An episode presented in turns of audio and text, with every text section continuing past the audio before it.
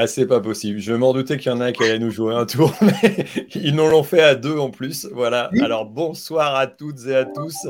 Euh, on se retrouve euh, voilà, ce soir pour un sujet très sérieux et pour autant avec des gens qui le sont peut-être un peu moins. Alors, dans la vie, quand même, souvent correctement, mais on essaie de prendre les choses du bon côté. Donc, on nous a... dit que c'était une soirée piscine. ça, le sujet, c'est piscine non, on a, dit, on a dit qu'on allait parler bassine. Oh, ah, mais c'est pas pareil. Ah bah,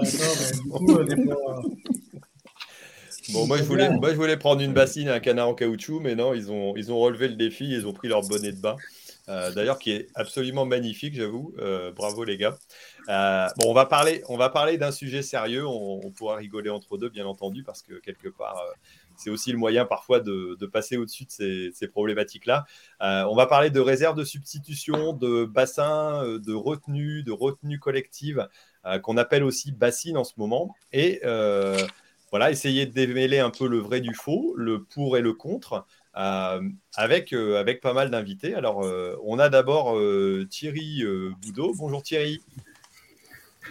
Voilà. Alors, euh, en ce moment, je pense qu'il est à peu près la personne la plus médiatisée euh, dans le milieu agricole, vu qu'il est responsable du présent du comment, euh, enfin, il est président de la coopérative de l'eau du 79. Donc, c'est lui qui gère et qui a répondu beaucoup aux questions sur donc tout simplement la, la réserve qui est, qui est, concernée ici. Et il va pouvoir nous expliquer aussi un petit peu le bien fondé, l'utilisation, comment ça s'est passé pour, j'allais dire, pour cette, cette réserve. Ensuite, on a Pierrick euh, Louessard, euh, voilà, déneigement des Alpes. Alors, c'est une personne qu'on rencontre de temps en temps, qui se balade assez souvent sur les réseaux et aussi à droite à gauche sur les salons. Euh, donc, on, a eu, on, a eu, le plaisir de le voir. Ça va, Pierrick? Ça va et toi, Thierry? Oui, alors toi, tu n'es pas du secteur du Marais Poitevin, mais tu es plutôt arrivé de, de l'autre côté, côté montagne, étant donné que tu passes, euh, tu passes beaucoup de temps euh, euh, en montagne aussi. Et il y a des sujets qui sont intéressants, étant donné que voilà, il y a aussi des retenues collinaires qui existent pour l'utilisation de l'eau pour bah, les canons à neige, pour l'alimentation, et puis peut-être encore pour un autre sujet, tu m'avais dit pour l'agriculture. Et puis l'agriculture, ah bah oui, c'est vrai, c'est intéressant aussi. Voilà, j'avais retenu qu'il y avait trois choses, mais et encore une autre chose, encore et aussi les feux de forêt. Et encore les feux de forêt. Donc voilà, encore une utilité euh, à ce sujet-là. Ensuite, on a, euh, allez, j'allais dire l'Indiana Jones de la météorologie. Il a refusé jusqu'à là à peu près 50 demandes de médias simplement pour être en forme ce soir avec nous. Euh, voilà, il a mis son magnifique chapeau comme d'habitude. J'ai nommé Serge Zaka. Salut Serge, ça va? Salut, ça va et toi? Oui, alors je te demanderai, toi, d'apporter ton regard. Alors, tu n'es pas euh, géologue euh, ou euh, spécialiste, mais tu as quand même un regard un peu extérieur, j'allais dire, sur ce sujet-là. Et on en a discuté un petit peu. Ça m'intéresse de voir, voilà, ton, ton avis, qui est peut-être plus mesuré ou tout, tout, au moins plus nuancé, euh, qui nous permettent de bien comprendre euh, la thématique. Euh, ensuite, on a celle qui m'a refusé jusqu'à maintenant toutes mes, toutes mes avances. Voilà, ça faisait au moins. Pardon Thierry. Ah, mais bon, je sais que tu es quelqu'un de très occupé et pour des bonnes causes, donc il n'y a pas de souci. Gabriel Dufour, voilà, je te reçois avec plaisir et tu apporteras aussi ton regard, entre autres, sur les réseaux sociaux. et puis on a les deux nageurs du soir, voilà, les, je sais pas comment, j'ai plus le nom de nageur, euh, mais en tout cas, ils étaient magnifiques dans leur bonnet. Euh, j'ai nommé euh, Bruno Cardo, voilà, Twitos s'il en est. Salut, ça va Bruno? Salut, salut, ça va Thierry, bonjour à tous. Bon, et JB, tu n'as pas pris froid en te découvrant comme ça? On a pu voir ton torse qui, a priori, est beaucoup moins velu que celui de Serge, mais qui est tout aussi impressionnant. Oui, mais si tu sais aussi que tu peux parler avec ton micro ouvert, ça va beaucoup mieux. Voilà. Et ça, pour faire des blagues, ça va, mais pour parler sérieusement, c'est plus compliqué. Et oui, et surtout que bah, c'est toi qui affiche qu'on compare nos poitrines entre Serge et moi. Et moi, je suis un berbe, alors ça bien. Quoi. Et surtout que une entrée fracassante, et là, tu me descends. ah, désolé, JB, mais je pense que tu arriveras à te remonter tout seul, il n'y a pas de problème. Tu as. Euh, tu, vas t'en sortir. Bon, allez, on va rentrer dans, le sujet. Donc, essayer de parler un petit peu de ce sujet, alors qu'on appelle bassine. Euh, alors, j'ai entendu euh, dernièrement un, comment, je ne sais plus, ça devait être un journaliste qui avait répondu en disant on ne peut pas tellement parler de bassine quand on est voilà, en agriculture parce que les agriculteurs s'amusent pas avec des petits canards voilà, dans, des, dans des petits bassins d'eau. C'est tout simplement des, retenues, des grands bassins, des réserves collectives. De plus ou moins grande taille. Et entre autres, bah, celle qui est concernée là par, par toutes les, j'allais dire, qui retient tous les regards ce week-end, bah, c'est celle qui est gérée par Thierry Boudot. Alors, pour rentrer bien dans le sujet, je vais déjà demander à Thierry de se présenter et puis de nous expliquer, nous représenter aussi euh, ce qu'est cette retenue, combien d'agriculteurs elle, j'allais dire, elle concerne et euh, quelle est son utilité, la réflexion qu'il y a eu au fur et à mesure. Allez Thierry, je te laisse te présenter déjà. Donc, bonsoir à tous, Thierry Boudot. Je suis agriculteur dans le sud de Sèvres, le, sud de Sèvres, c'est le bassin hydrographique euh, d'alimentation du Marais Poitevin. Le Marais Poitevin, pour ceux qui ne connaissent pas, c'est la deuxième zone humide de France. C'est une zone de biodiversité exceptionnelle. Quand on dit deuxième zone, c'est en termes de surface, j'imagine. Ouais, c'est après la Camargue, en fait. D'accord, ok, donc euh, ouais, ça situe. Et euh, donc, ben, je suis avant tout agriculteur, polyculteur sur une exploitation d'une centaine d'hectares, avec un associé juste installé de cette année. Voilà. Donc on a une petite ferme, on a beaucoup de diversité de, production grâce à l'irrigation. Et puis je suis depuis quelques années président de la coopérative de l'eau. Euh, donc c'est une première en France. On a créé une coopérative de l'eau pour porter un projet de retenue collective il y a euh, un peu plus d'une dizaine d'années. Voilà. Ok, ok. Alors, est-ce que tu peux nous, situer un petit peu, euh, voilà, on a vu au niveau géographique, mais au niveau mmh. fonctionnement, euh, le projet de, alors tu dis ça date de, ça, date d'un petit moment. Combien d'agriculteurs sont concernés par ce, euh, voilà, cette utilisation et quelles sont les, productions locales que l'on peut retrouver aussi? D'abord en préambule, la, la, genèse de ce projet, on est dans les années 2000, de 2000 à 2010. Euh, voilà, on a, quelques sécheresses, dont certaines importantes, 2003-2005. Et on est sur un bassin où, euh, un petit point de gouvernance, vous avez euh, cinq grands fleuves en France. Nous, c'est le bassin Loire-Bretagne. Et vous avez une déclinaison de la politique de l'eau de l'Agence de l'eau sur notre territoire, sur le bassin de la Savoie-Niortaise, avec un parlement de l'eau qui s'appelle la Clé du Sage, une commission locale de l'eau. Et dans cette instance, alors vous avez une représentation des élus, des administrations et des usagers euh, de l'eau du territoire.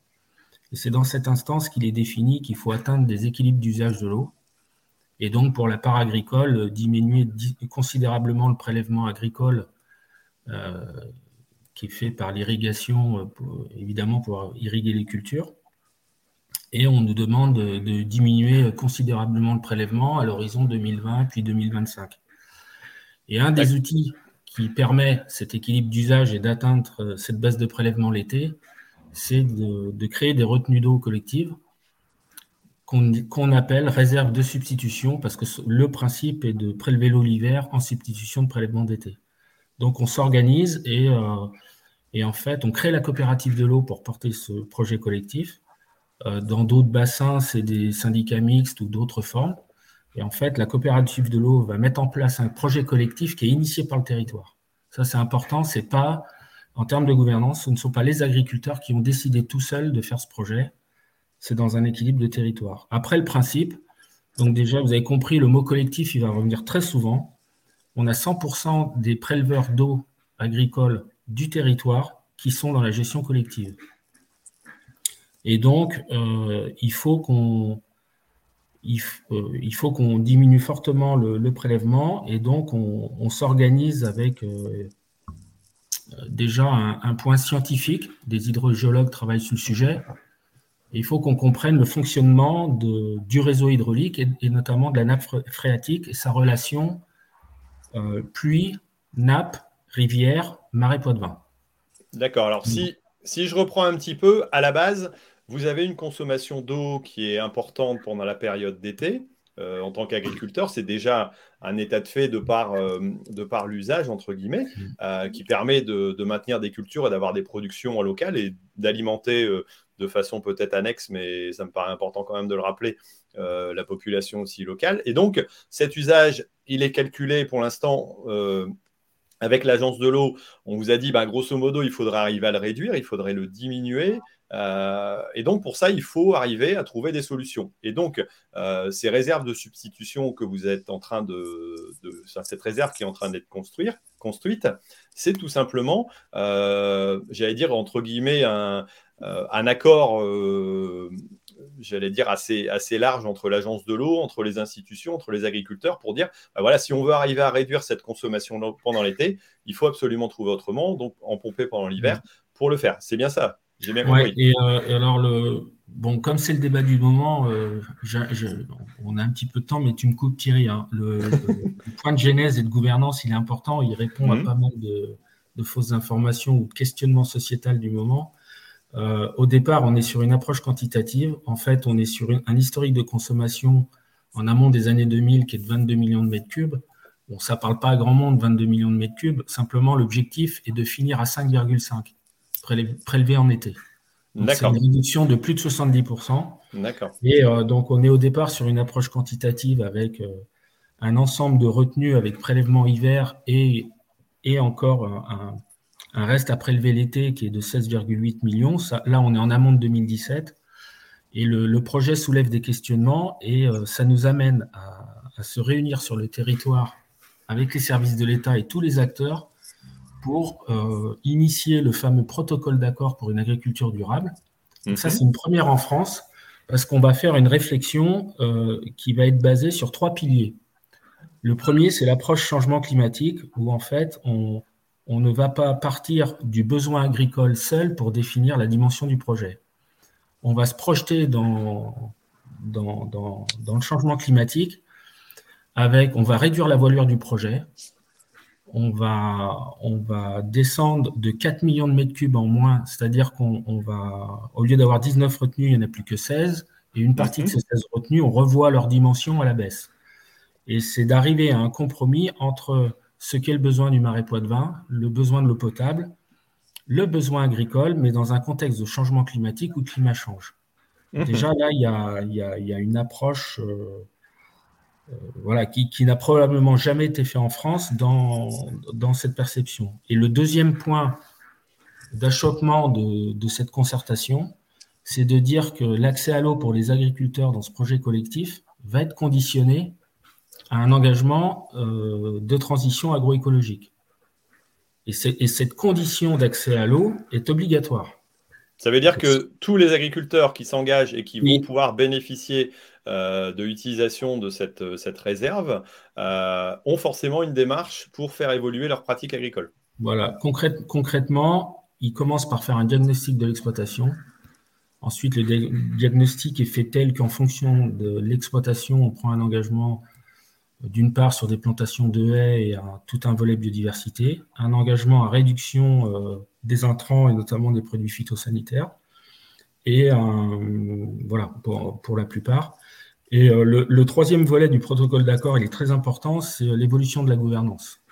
On est sur un territoire où le partage de l'eau est public et territorial.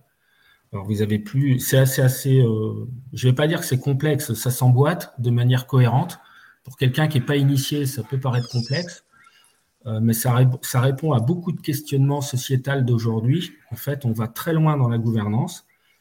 Le partage de l'eau entre les agriculteurs, il est fait par un plan de répartition qui est soumis au préfet, et ce plan de répartition est initié par un établissement public qui officie sur tout le marais Poitevin. Et donc, il a dans son c'est l'État qui le préside. Dans son conseil d'administration, il y a tous les syndicats agricoles, les associations environnementales, et toutes les, collectivités et les administrations.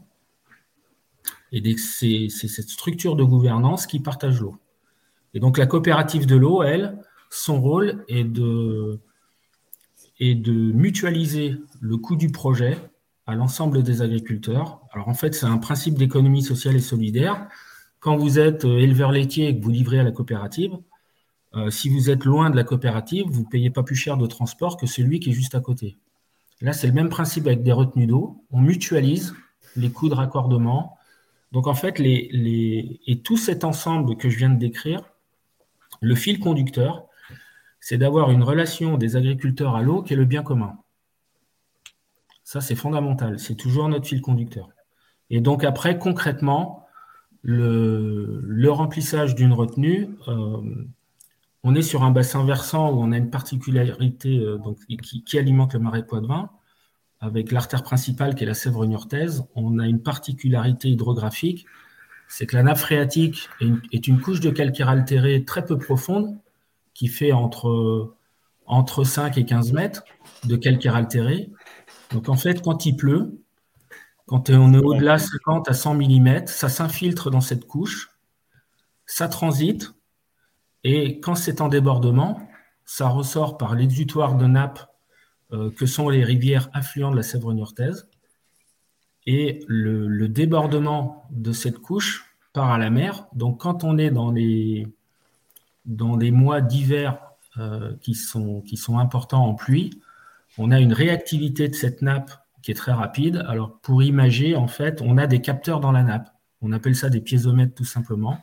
Donc on peut suivre en direct la réaction euh, de la nappe phréatique. Attention, hein, quand on parle de nappe phréatique, euh, le commun entend une nappe très profonde. La nappe de Beauce est à 200 mètres. L'inertie de l'eau pour aller à 200 mètres, c'est deux ans. Chez nous, pour aller à 3 mètres, c'est trois jours. Donc, pourquoi j'explique ça? C'est qu'en fait, quand, on fait des retenues collectives, ce sont des grands bassins qu'on creuse dans la roche calcaire, on fait des digues et on les étanchéifie et on les remplit à partir de forages très superficiels qui sont dans la nappe. Mais le protocole de remplissage euh, est une question de timing. En fait, à partir du moment où cette nappe est en débordement dans la rivière, on prend une petite part de l'eau qui quitte la rivière pour aller à l'exutoire qui est la mer. Ça veut dire que dans le protocole, il vous est impossible d'aller pomper de l'eau qui serait en manque au niveau de la nappe euh, à une période donnée. Si, si demain la nappe devait être euh, entre guillemets en déficit, euh, je sais pas, l'hiver se prolonge sans pluie, a priori, il n'y a pas d'utilisation ou de retour d'eau possible dans, dans ces cas-là. Quoi. Ouais. Là, par exemple, en ce moment, on est, on est le 2 novembre. Donc, on est dans la période calendaire entre le 1er novembre et le 30 mars c'est les cinq mois pendant lesquels on peut remplir. Et à l'intérieur de cette période calendaire, on ne peut remplir qu'à partir du moment où les seuils de nappe sont suffisamment élevés pour indiquer que la nappe est en débordement. Et donc, aujourd'hui, évidemment, on n'y est pas. Donc, on espère que les pluies arrivent rapidement, mais quand on aura atteint les 200 mm de pluie, ce sera largement suffisant pour commencer le prélèvement. Et par contre, quand on est fin mars, Là, on a un étiage qui commence. On a des étiages qui sont très rapides dans ces nappes-là. Euh, la, réactivité est dans les deux sens. Et effectivement, il ne faut surtout pas prélever pour remplir une retenue à partir du moment où l'étiage de la nappe est commencé. À partir du moment où on opère le remplissage de cette manière euh, contrôlée, scientifiquement posée et contrôlée par les services de l'État, eh ben, en fait, on a, le résultat euh, qu'on avait communiqué cet été, qui est le résultat de l'étude BRGM qui a été faite sur ce projet. C'est-à-dire que si vous prélevez, euh, comme on le fait, on avait l'habitude de le faire, le prélèvement l'été, euh, on avait des impacts importants sur, la nappe en juillet et sur les rivières qui, qui y sont connectées. Et en supprimant ce prélèvement, en le faisant l'hiver, on divise l'impact presque par 10, c'est-à-dire qu'on a un impact qui est de l'ordre du pourcent en hiver, alors que l'arrêt du prélèvement l'été fait des remontées de nappe de 1 à 4 mètres, donc vous voyez que dans des tranches de nappe qui sont de, 10-20 mètres, c'est très important comme remontée. Et euh, on a des, débits de rivière qui augmentent jusqu'à 30-40% par rapport à une situation initiale où on ferait ce prélèvement. Donc c'est vraiment. Euh, et on a, alors, de manière très factuelle, hein, il y a 27 retenues équivalentes dans le sud Vendée, qui a mhm. la même particularité hydrographique. Ça fait 15 ans que ça fonctionne et les résultats sur l'alimentation du marais Poitevin sont très probants. D'accord. Et on a, on a alors, on a euh, les bénéfices indirects mais nets de ce projet sur les autres usages. C'est que vous enlevez des concurrences avec l'eau potable dans certains, dans certains territoires euh, du projet. On enlève la concurrence avec l'eau potable, notamment sur l'alimentation de la ville de Niort. Donc ça intéresse beaucoup le syndicat d'eau potable de, Niort. Et, euh, et, bien sûr, on a une amélioration euh, de l'alimentation du marais Poitevin l'été, ce qui est un des buts recherchés, en plus de la sécurité euh, de l'agriculture. Ok, ok, donc ça, ça, permet de bien comprendre le, le fonctionnement. J'allais dire, tout ça, j'allais dire, tu es, devenu un expert un petit peu apparemment dans, dans le domaine pour arriver à, à bien analyser, mais c'est euh, c'est pas une réflexion qui s'est fait comme ça, voilà, en un quart d'heure. Ça a pris euh, euh, mm. une dizaine d'années pour être mis en place et pour être, pour être vérifié. Et j'imagine qu'il va y avoir des contrôles euh, euh, hyper réguliers dans, toutes sortes de, j'allais dire, à tout moment pour vérifier que ça, que ça fonctionne bien. Quoi. Vous avez des, si vous êtes avec le BRGM, j'imagine qu'ils vont pas rigoler avec, avec les niveaux si jamais, si jamais ça remonte pas suffisamment pour remplir la, la réserve. Quoi. Mm. Alors, le... donc on a modélisé, on est euh, avec une, séquence d'années dans lesquelles on prévoit des années euh, climatiques sèches ou en hiver ou en été. Donc en moyenne, on sait qu'on est sur un remplissage total des retenues 8 euh, années sur 10. Deux années sur 10, on a le risque de ne pas avoir des retenues pleines parce qu'on tombe sur un hiver trop sec ou voilà. D'accord. Après, après, après, par rapport à l'agriculture, il vaut mieux avoir une épée de Damoclès une année ou deux sur dix sur la tête que dix années sur dix. On est d'accord. Donc ça, limite sérieusement le risque, euh, tout en limitant, euh, en limitant l'impact, euh, j'allais dire, sur l'environnement. Mais c'est ce qui est a priori pas trop compris par, par certaines personnes. Bon. Alors, je ne sais pas si tu, veux encore compléter un petit peu. Après, je donnerai la bah, parole à Thierry. Ce, que, je peux compléter, c'est déjà sur l'aspect réglementaire contrôle. Une particularité de ce projet, c'est qu'on a pris l'engagement d'équiper tous les points de prélèvement et d'utilisation d'eau de compteurs télécommunicants. Donc, on est dans une transparence totale. Alors, moi, pour moi, c'était une demande aussi de la COP de l'eau, parce qu'en fait, quand on gère une structure comme ça, on a besoin d'une transparence entre tous les préleveurs. Mm-hmm. Donc, c'est bien en interne, entre nous, d'avoir cette transparence totale. Et puis, euh, pour les syndicats d'eau, les autres usagers et l'ensemble des citoyens, bah, avoir un projet où tout le monde est téléconnecté euh, avec l'administration euh, en permanence, on ne peut pas faire mieux. Donc, ça, c'est un point important.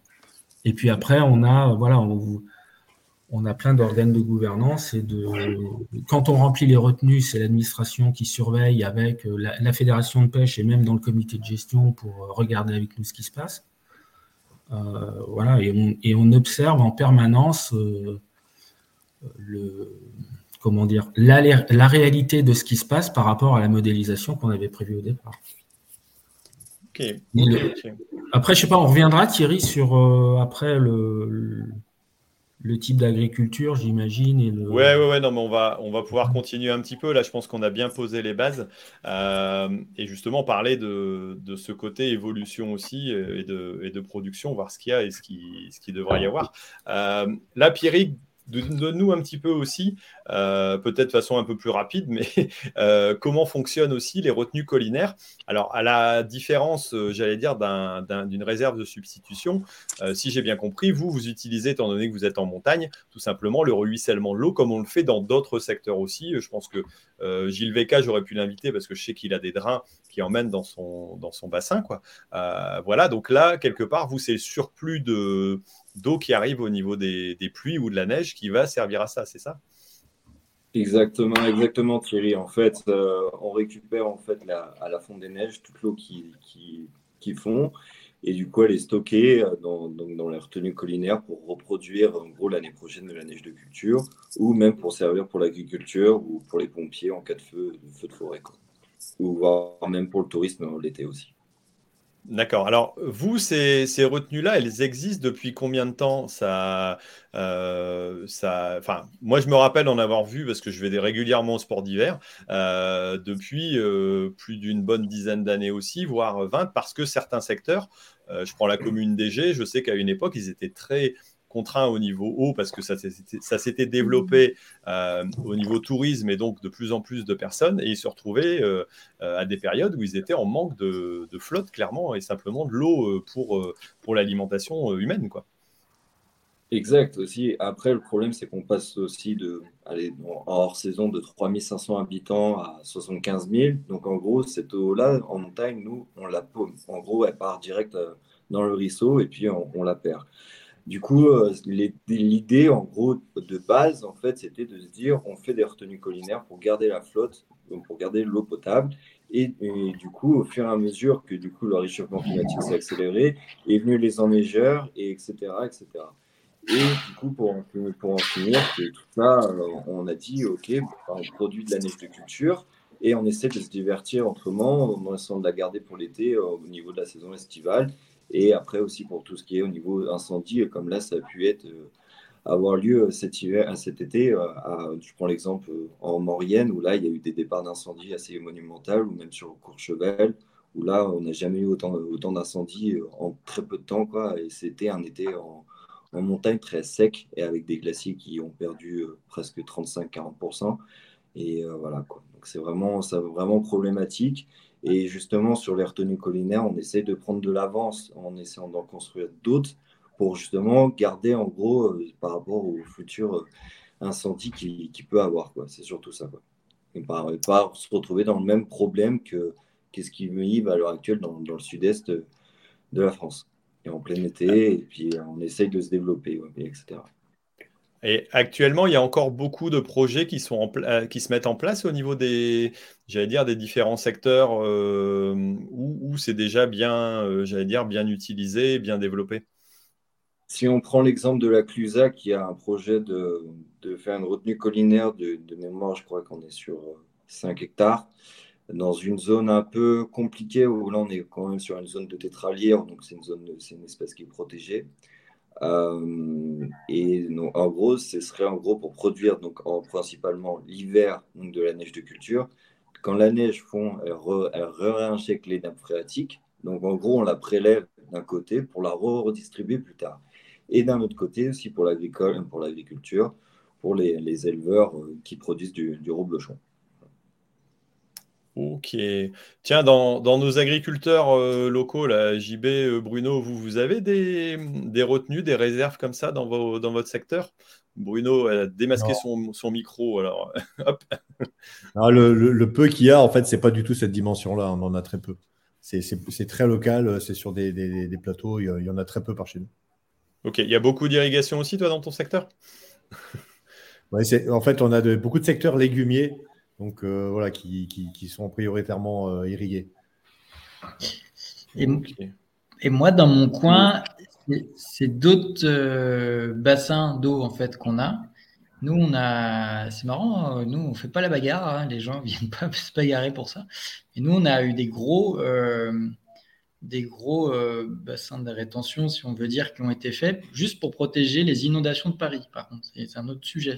Que, comment ça s'appelle ce secteur-là? Il ouais, y, y, a tout, y a tous des lacs qui ont été créés. Hein. Ouais. le lac d'Uder, le lac de la Forêt d'Orient, il y en a un autre dans les Ardennes aussi. Puis il y avait un autre projet de retenue collinaire. Et là, ce n'est pas la même approche, mais c'est quand même le même sujet, c'est de stocker l'eau, juste pour éviter que les Parisiens aient les pieds dans l'eau. Ouais, ça, euh, ça, pose, moins de problèmes. Mais par contre, ça pose moins de problèmes. Enfin, si, ça pose des problèmes vis-à-vis de l'agriculture parce que la gestion de ces gros bassins-là, qui sont liés avec la ville de Paris, ils n'en ont rien à carrer de l'agriculture. C'est-à-dire qu'ils peuvent remplir le réservoir d'eau et éviter de faire sortir l'eau régulièrement, se prendre les, gros de pluie, les grosses pluies l'hiver et dire Ah merde, il y a trop d'eau. Allez, vas-y, on largue. Et puis vas-y, toi, toutes les terres dans les vallées sont inondées, sans vraiment de concertation avec le monde agricole. Là, pour le coup, c'est c'est une autre approche. Alors, on ne fait pas d'irrigation là-dedans. Par contre, c'est devenu des vrais. Euh, c'est des lieux de tourisme. C'est des, voilà, c'est des vrais lieux d'activité économique. C'est des lieux de tourisme.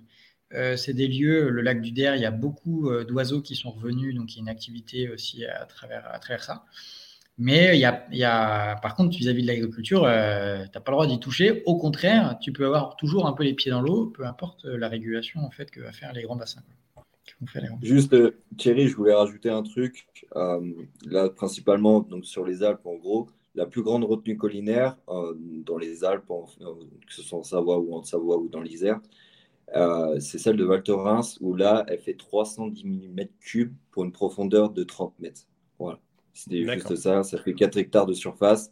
Et là, ils ont pour projet au fur et à mesure d'aménager pour venir une, fête, une base de loisirs.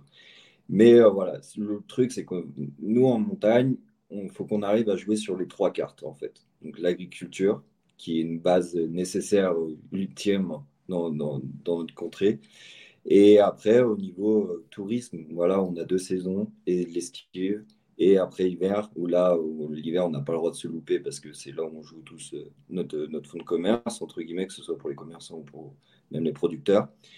Et, euh, et, puis après, derrière, au niveau des feux, des feux où là, il faut que on arrive à prendre beaucoup d'avance par rapport aux, Alpes du Sud, où là, ça devient vraiment, vraiment, vraiment compliqué pour eux. Et là, il y a des départs d'incendie et autres. Voilà, on essaie parce que le problème, c'est qu'on est vraiment dans un massif où là, c'est vraiment escarpé et que hmm. la, moindre, la moindre facilité à pied, c'est tout de suite en hélicoptère, etc. Donc, enfin, voilà. Ok, là c'est la, sécurité, euh, j'allais dire, d'un secteur, les, vies humaines qui sont en jeu, mais on voit aussi, alors je ne sais pas s'il y a hum, un gros rapport, alors euh, il y a de l'agriculture en montagne, peut-être un peu moins aussi que, euh, que dans d'autres secteurs, mais là c'est aussi clairement pour, entre guillemets, le tourisme et le bien, naître de chacun. Alors, je suis le premier à aller au sport d'hiver, donc euh, je peux me mettre dedans, il n'y a pas de souci.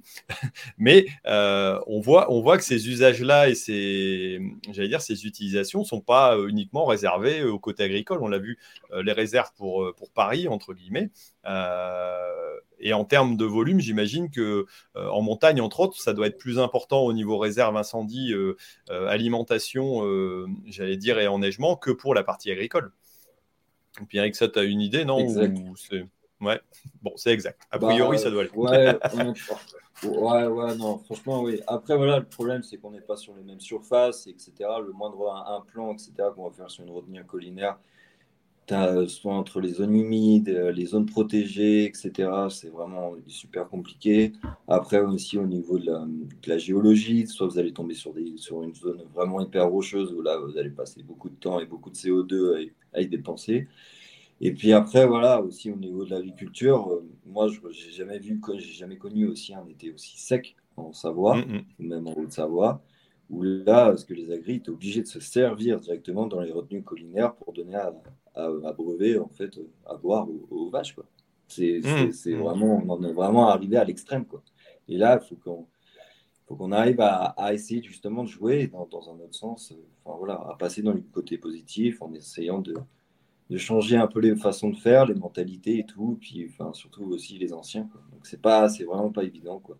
Quand vous passez 2500 mm. mètres d'altitude, où là que c'est cramé, vous avez plus d'herbe et, que vous tapez 3-4 heures pour aller chercher de l'eau en bas en tracteur, voilà, je pense que parce que c'est pas, bah, changer, changer les habitudes, on en parlera peut-être un petit peu. Allez, je vais laisser la parole à, Serge, euh, qui a écouté très sagement depuis, euh, euh, depuis tout à l'heure, on voit que bon, il y a le côté euh, on va pas, on va pas sortir du côté agricole parce que sinon ça deviendrait, ça deviendrait complexe. Bon, le côté incendie, il est important aussi pour ce type de retenue. Mais là, on va parler de nos, réserves un petit peu de substitution. Quand on en a discuté ensemble, euh, t'es pas un expert forcément de l'eau, mais, mais, du climat quand même un petit peu. tu peux, tu peux déjà nous dire qu'a priori, on va pas aller en s'améliorant au niveau sécheresse à l'avenir et qu'il va continuer à falloir commencer à, réfléchir à des euh, techniques et des pratiques euh, pour économiser l'eau et la rendre la plus efficiente possible. Allez, je te laisse parler. Je viens de sortir du Covid, je tousse de temps en temps, ne vous inquiétez pas. Mais je suis devenu négatif, hein, je, vous rassure. Bon, ça ne se euh, transmet pas par les ondes, normalement, ça devrait aller. ça va, vous êtes tout un antigirus, ça devrait passer. du coup, il y a quelque chose que vous devez savoir, c'est que en France, depuis 1959, euh, du côté de la Vendée, du côté du Poitou-Charentes en général, il pleut plus sur l'année. Hein. Il, a tendance à plus pleuvoir sur l'année. Euh, pourtant, euh, il y a plus de sécheresse en été. Pendant les saisons culturelles, le sol agricole est plus sec alors qu'il pleut plus sur l'année. Et en fait, ça s'explique par deux choses. c'est simplement que le changement climatique, c'est pas seulement moins de pluie, comme on peut l'imaginer, c'est surtout que la pluie n'est pas répartie de la même façon sur l'année. Hein. Il va plus pleuvoir en hiver, à peu près plus 40 mm dans, la région euh, de là où il y a la bassine, et moins 40 mm euh, en été à peu près. Ça se compense sur l'année au final. Mais c'est juste qu'en agriculture, on a besoin de l'eau au printemps, en été et au début de l'automne. Et euh, après, bah, en hiver, on, a beaucoup moins besoin d'eau parce qu'il y a moins de feuilles et donc il y a moins d'évapotranspiration. Et il y a moins de culture aussi. donc en fait, c'est de là d'où vient le, problème des bassines c'est de cette modification de la saisonnalité des pluies qui fait qu'on a des excès en hiver et il faut la redistribuer l'été. Et les bassines sont une des réponses pour faire face au changement climatique, mais ce n'est pas la réponse. Il y a une grosse différence entre être la réponse et une des réponses. Et euh, j'ai été agréablement surpris dans ce qu'a dit Thierry tout à l'heure parce que je ne le savais pas et vous allez comprendre tout à l'heure. Euh, mais c'est qu'en fait, euh, y a... moi j'étais inquiet euh, pour le sujet des bassines, puisque j'avais l'impression que l'installation des bassines permettait surtout de faire durer un système agricole qui n'est plus adapté au climat futur, qui n'est pas adapté au climat futur, qui n'est plus adapté au climat à venir, en fait. C'est-à-dire avec beaucoup de sécheresse. Donc, ce que j'avais peur, c'est d'avoir des bassines qui s'installent et donc une production agricole dont les pratiques ne sont pas modifiées, les pratiques techniques, les pratiques génétiques, etc. Et que en parallèle, euh, bah, cette bassine permet de faire durer un système qui artificiellement dure grâce à la bassine en fait. Euh, Thierry en parlait tout à l'heure, je pense qu'il est extrêmement nécessaire que ces bassines, si elles sont autorisées et qu'il y a eu des études scientifiques et qu'elles sont autorisées par les pouvoirs publics et qu'il y a des contrôles, bien sûr, euh, si ces bassines sont permises, je, vois plutôt ça comme un tampon pour une évolution de l'agriculture pour s'adapter au changement climatique en parallèle de la bassine, que quelque chose qui permet de faire durer un système agricole qui n'est pas du tout adapté au, au climat actuel sans la bassine.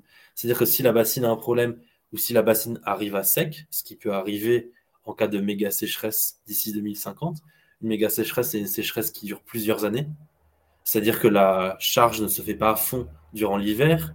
Et donc, on ne pourra pas prélever de l'eau pour remplir la bassine durant l'hiver. Ce sera que de l'eau pluviale. Et donc, il est, fort probable que l'été d'après, la bassine soit à sec. Donc, si le système agricole est dépendant de l'eau, il s'effondre complètement en cas de méga sécheresse d'ici 2050.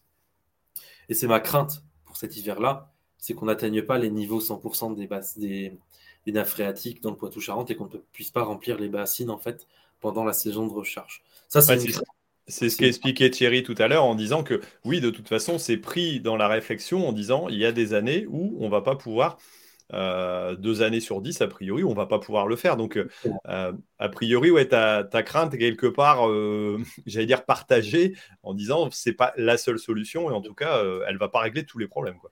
Exactement. Mais c'est qu'en parallèle, en fait, pour ces années-là où ça sera pas rempli ou, ou même en général, il faut que l'agriculture, en, termes techniques, génétiques, même scientifiques, s'adapte à la sécheresse en plus de la bassine. C'est-à-dire qu'on doit continuer la recherche variétale sur euh, des variétés plus résistantes à l'eau, de maïs, de blé, qui soient plus résistantes à l'eau, qui ont un bon rendement en termes de qualité, de quantité, mais qui soient plus résistantes à l'eau et aux fortes canicules. Euh, là, la problématique, c'est que euh, dans la sélection génétique européenne, il faut 7 ans pour avoir une nouvelle variété sur le marché. Le changement climatique est plus rapide que la sélection génétique, malheureusement. Euh, on, ne parle pas d'OGM en général en Europe parce que c'est interdit. Il y a également l'arrivée de nouvelles espèces. Donc là, c'est plus des variétés de nouvelles espèces. Il y a le cas de cultures qui peuvent être plus économes en eau comme le sorgho, mais le sorgho, il y a pas mal de défauts à côté. C'est pas si magique que ça. On peut pas dire mettons du sorgho partout à la place du maïs, parce que le maïs reste quand même plus rentable et plus euh, productif que le sorgho sur les terres profondes, notamment. On a du sorgho qui peut être implanté sur les terres superficielles qui sont moins favorables au maïs. Au niveau génétique, le sorgho a subi euh, moins d'amélioration génétique que le maïs. En plus, on a une filière qui n'est pas encore suffisamment puissante de sorgho en France consommation, euh, transformation, tout ça. Donc, il y a encore une réflexion à avoir sur le sorgho avant de se dire mettons tous du sorgho partout, parce que ce ne sera pas le cas de toute façon, même avec le changement climatique, il y aura toujours du maïs euh, en France. Euh, et il y a d'autres techniques, comme par exemple l'agriculture connectée, l'agriculture numérique, l'agriculture de précision, qui permettent d'améliorer en fait l'efficacité d'utilisation de l'eau dans l'agriculture pour apporter de l'eau euh, quand la plante en a vraiment besoin à la, au millimètre près avec euh, l'irrigation. Plein de techniques qui sont bien sûr encore à améliorer, c'est pas parfait. Mais pour moi, tout ça, les bassines font partie d'un puzzle. Hein. Euh, donc, pour, faire partie, les bassines font partie d'un puzzle global avec plein de, techniques pour faire baisser à la fois, pour stocker de l'eau, mais il faut aussi en faire parallèle baisser l'utilisation de l'eau euh, par la, production agricole. Et donc, euh, les bassines ne doivent pas masquer les efforts à faire aussi sur l'utilisation de l'eau. C'est pas parce qu'on a un stock d'eau qu'on ne doit pas. Mais euh, ce que disait Thierry tout à l'heure, et je trouvais ça hyper intéressant, et je ne le savais pas jusqu'à présent, c'est qu'il y a apparemment un contrat, ou je ne sais pas comment on peut dire ça, mais une volonté, que, une obligation de la part des agriculteurs de faire évoluer leur système agricole. Je ne sais pas si Thierry, dans les, plusieurs points que j'ai dit, c'est euh, une des obligations, par exemple, du nouvelle des sols, nouvelle variété, ou de l'agriculture de conservation des sols, pardon, j'en ai pas parlé. Euh, moins de labour, plus de couverts, donc ça permet de faire augmenter la matière organique et la rétention en eau. D'après les publications scientifiques, c'est pas valable sur tous les sols de France, mais en moyenne, c'est un peu mieux pour, pour les réserves en eau du sol. Ça fait augmenter la réserve utile du sol. On va euh, demander à Thierry justement un petit peu de nous dire euh, les, différents éléments techniques, euh, peut-être. tu, reprendras peut-être tes questionnements aussi après, Serge. Bah, Thierry, vas-y, s'il y a des points qui sont dans justement dans les obligations des agriculteurs, je suis, ravi de, les entendre. On la perche. Donc, je vais aller plus loin dans ce que tu viens de dire par rapport à l'obligation qu'on a pour s'adapter au climat. Il faut vraiment vous, vous l'avez tous fait, mais il faut vraiment se documenter, regarder les, projections du GIEC, se rendre compte de ce que c'est. Alors, je pense que tous les agriculteurs en France cette année ont commencé à y penser, pas compris. Mais euh, la seule solution d'adaptation à ce qui nous attend, c'est un mix hydrique. J'insiste là-dessus. C'est ce que tu viens de décrire. C'est-à-dire que la seule retenue d'eau n'est pas suffisante. Alors, moi, j'aime pas quand on dit que c'est une maladaptation, parce qu'elle fait partie d'une des solutions mais à elle toute seule, c'est clair, elle n'est pas suffisante. Dans le projet euh, qu'on a initié, euh, dans la, diminution de consommation qui est attendue par l'agriculture, le programme de sobriété et de baisse de consommation est plus important que la substitution par les retenues elle-même. En gros, si vous partez de 22 millions de mètres cubes, vous enlevez 10 millions d'économies d'eau. Imaginez un instant si la France s'engager dans un programme énergétique où on disait un mix énergétique et au vu de ce qui nous attend, on demande, à tout le monde de baisser sa consommation de 50%. Une fois qu'on a baissé de 50%, on fait du renouvelable et avec un ensemble de mixtes, on va arriver à, atteindre l'objectif qui est très ambitieux. Donc on est bien là-dedans. Et pour arriver, euh, je réponds maintenant à ta question, pour arriver à faire une telle diminution de, consommation en eau, il faut évidemment changer de culture, changer de, changer pratique. Alors, je vous donne quelques indices, enfin, éléments factuels. La production de maïs grain irrigué de notre territoire a été divisée par trois. C'est-à-dire qu'il n'y a quasiment plus de maïs grain conso. On est sur un territoire où, euh, voilà, ça, entre ce que ça coûte euh, et le besoin d'eau. Et mais, mais on a quand même besoin de, maïs grain. Alors, euh, je vous rassure, ou, ou pas, mais en tout cas, notre vocation n'est pas d'aller remplir des bateaux de maïs à La Rochelle, qui est pas loin. Ça ne nous intéresse pas. Et, et, et moi, ça ne m'intéresse pas de faire des retenues d'eau avec du financement public pour aller remplir des bateaux pour l'export. Au contraire, la part de maïs grain qui reste est entièrement consommée euh, dans les élevages locaux, à l'échelle de la région et du département. La part maïs en silage, elle, elle est plutôt stable et de toute façon, tout hectare de maïs en silage qui va s'enlever maintenant, ce sont des animaux qui s'en vont et qui quittent le territoire. Euh, voilà, juste une, par exemple, euh, on, a on, fait du beurre déchiré chez nous. c'est très, très connu. Enfin, c'est un, un produit très haut de gamme, ben, la moitié du lait qui est fait euh, pour la laiterie déchirée est, sécurisé parce qu'il y a de l'eau qui sécurise l'affouragement des troupeaux. voilà, il y a une relation entre euh, l'utilisation de l'eau et, des besoins locaux. Un autre exemple, euh, en même temps qu'on a la surface de maïs qui baisse, on a un besoin de sécuriser des surfaces en production de protéines. Donc il y a un plan de production pour du soja non OGM local, tracé local. Voilà, donc on veut rétablir des, autonomies dont on a besoin et qui sont des demandes du territoire. Il y a aussi l'agriculture biologique qui a besoin d'eau en été pour une partie, donc on a une surface en agriculture biologique qui est multipliée par trois entre avant et après le projet. Bon, j'arrête là, mais euh, la liste est longue. Il y a de l'agriculture de conservation qui se développe.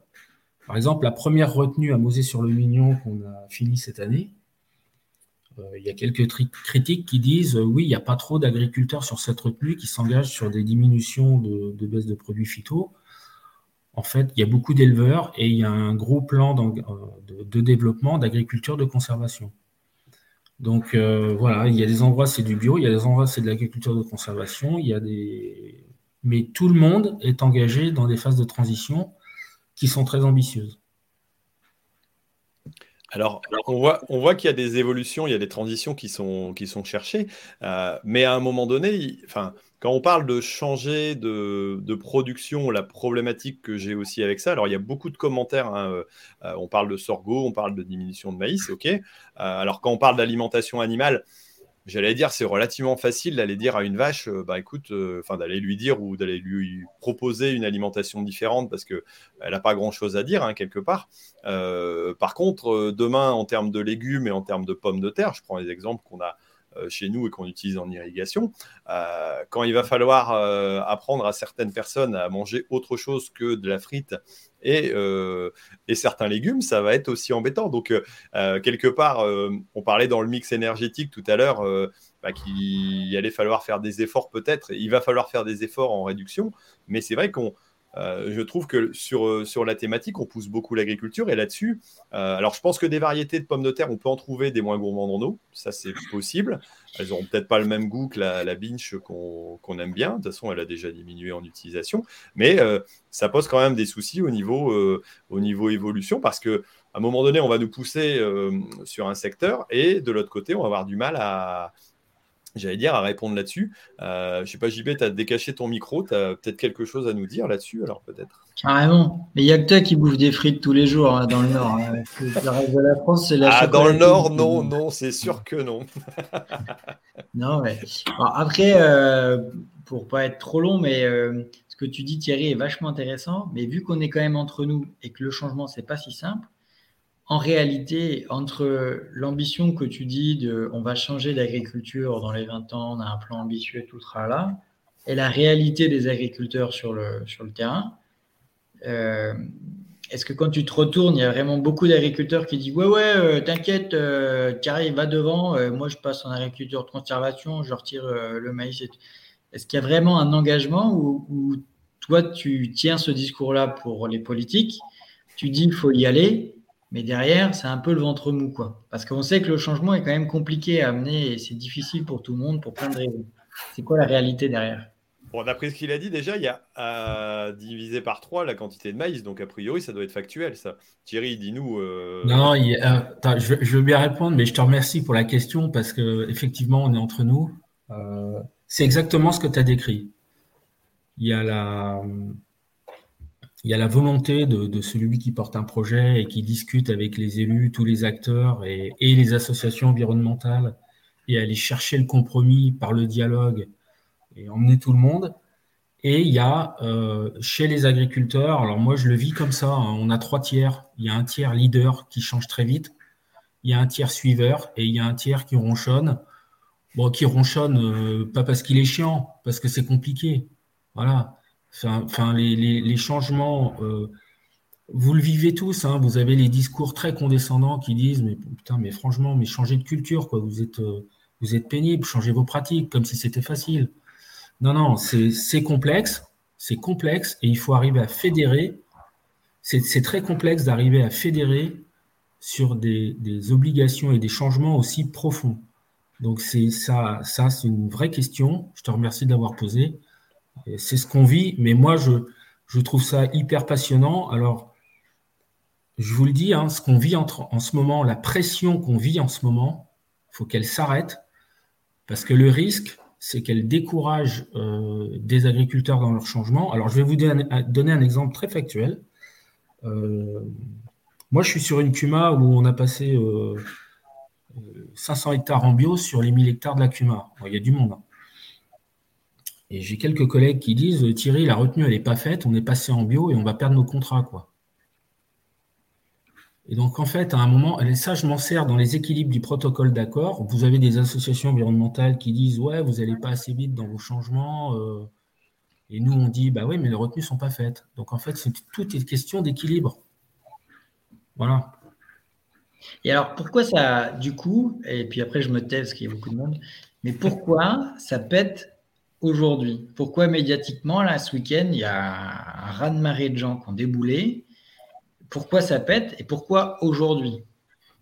C'est parce qu'il y a un Gugus au nez rouge qui s'est baladé et puis qui a dit euh, ça y est, aujourd'hui, on va lancer. Euh, si on dépasse, et si on dépasse le côté, ouais, euh, un peu, tu vois, de surface, au fond, est-ce qu'il y a eu un problème de fond qui a, foutu une étincelle là ou vous le voyez venir Enfin.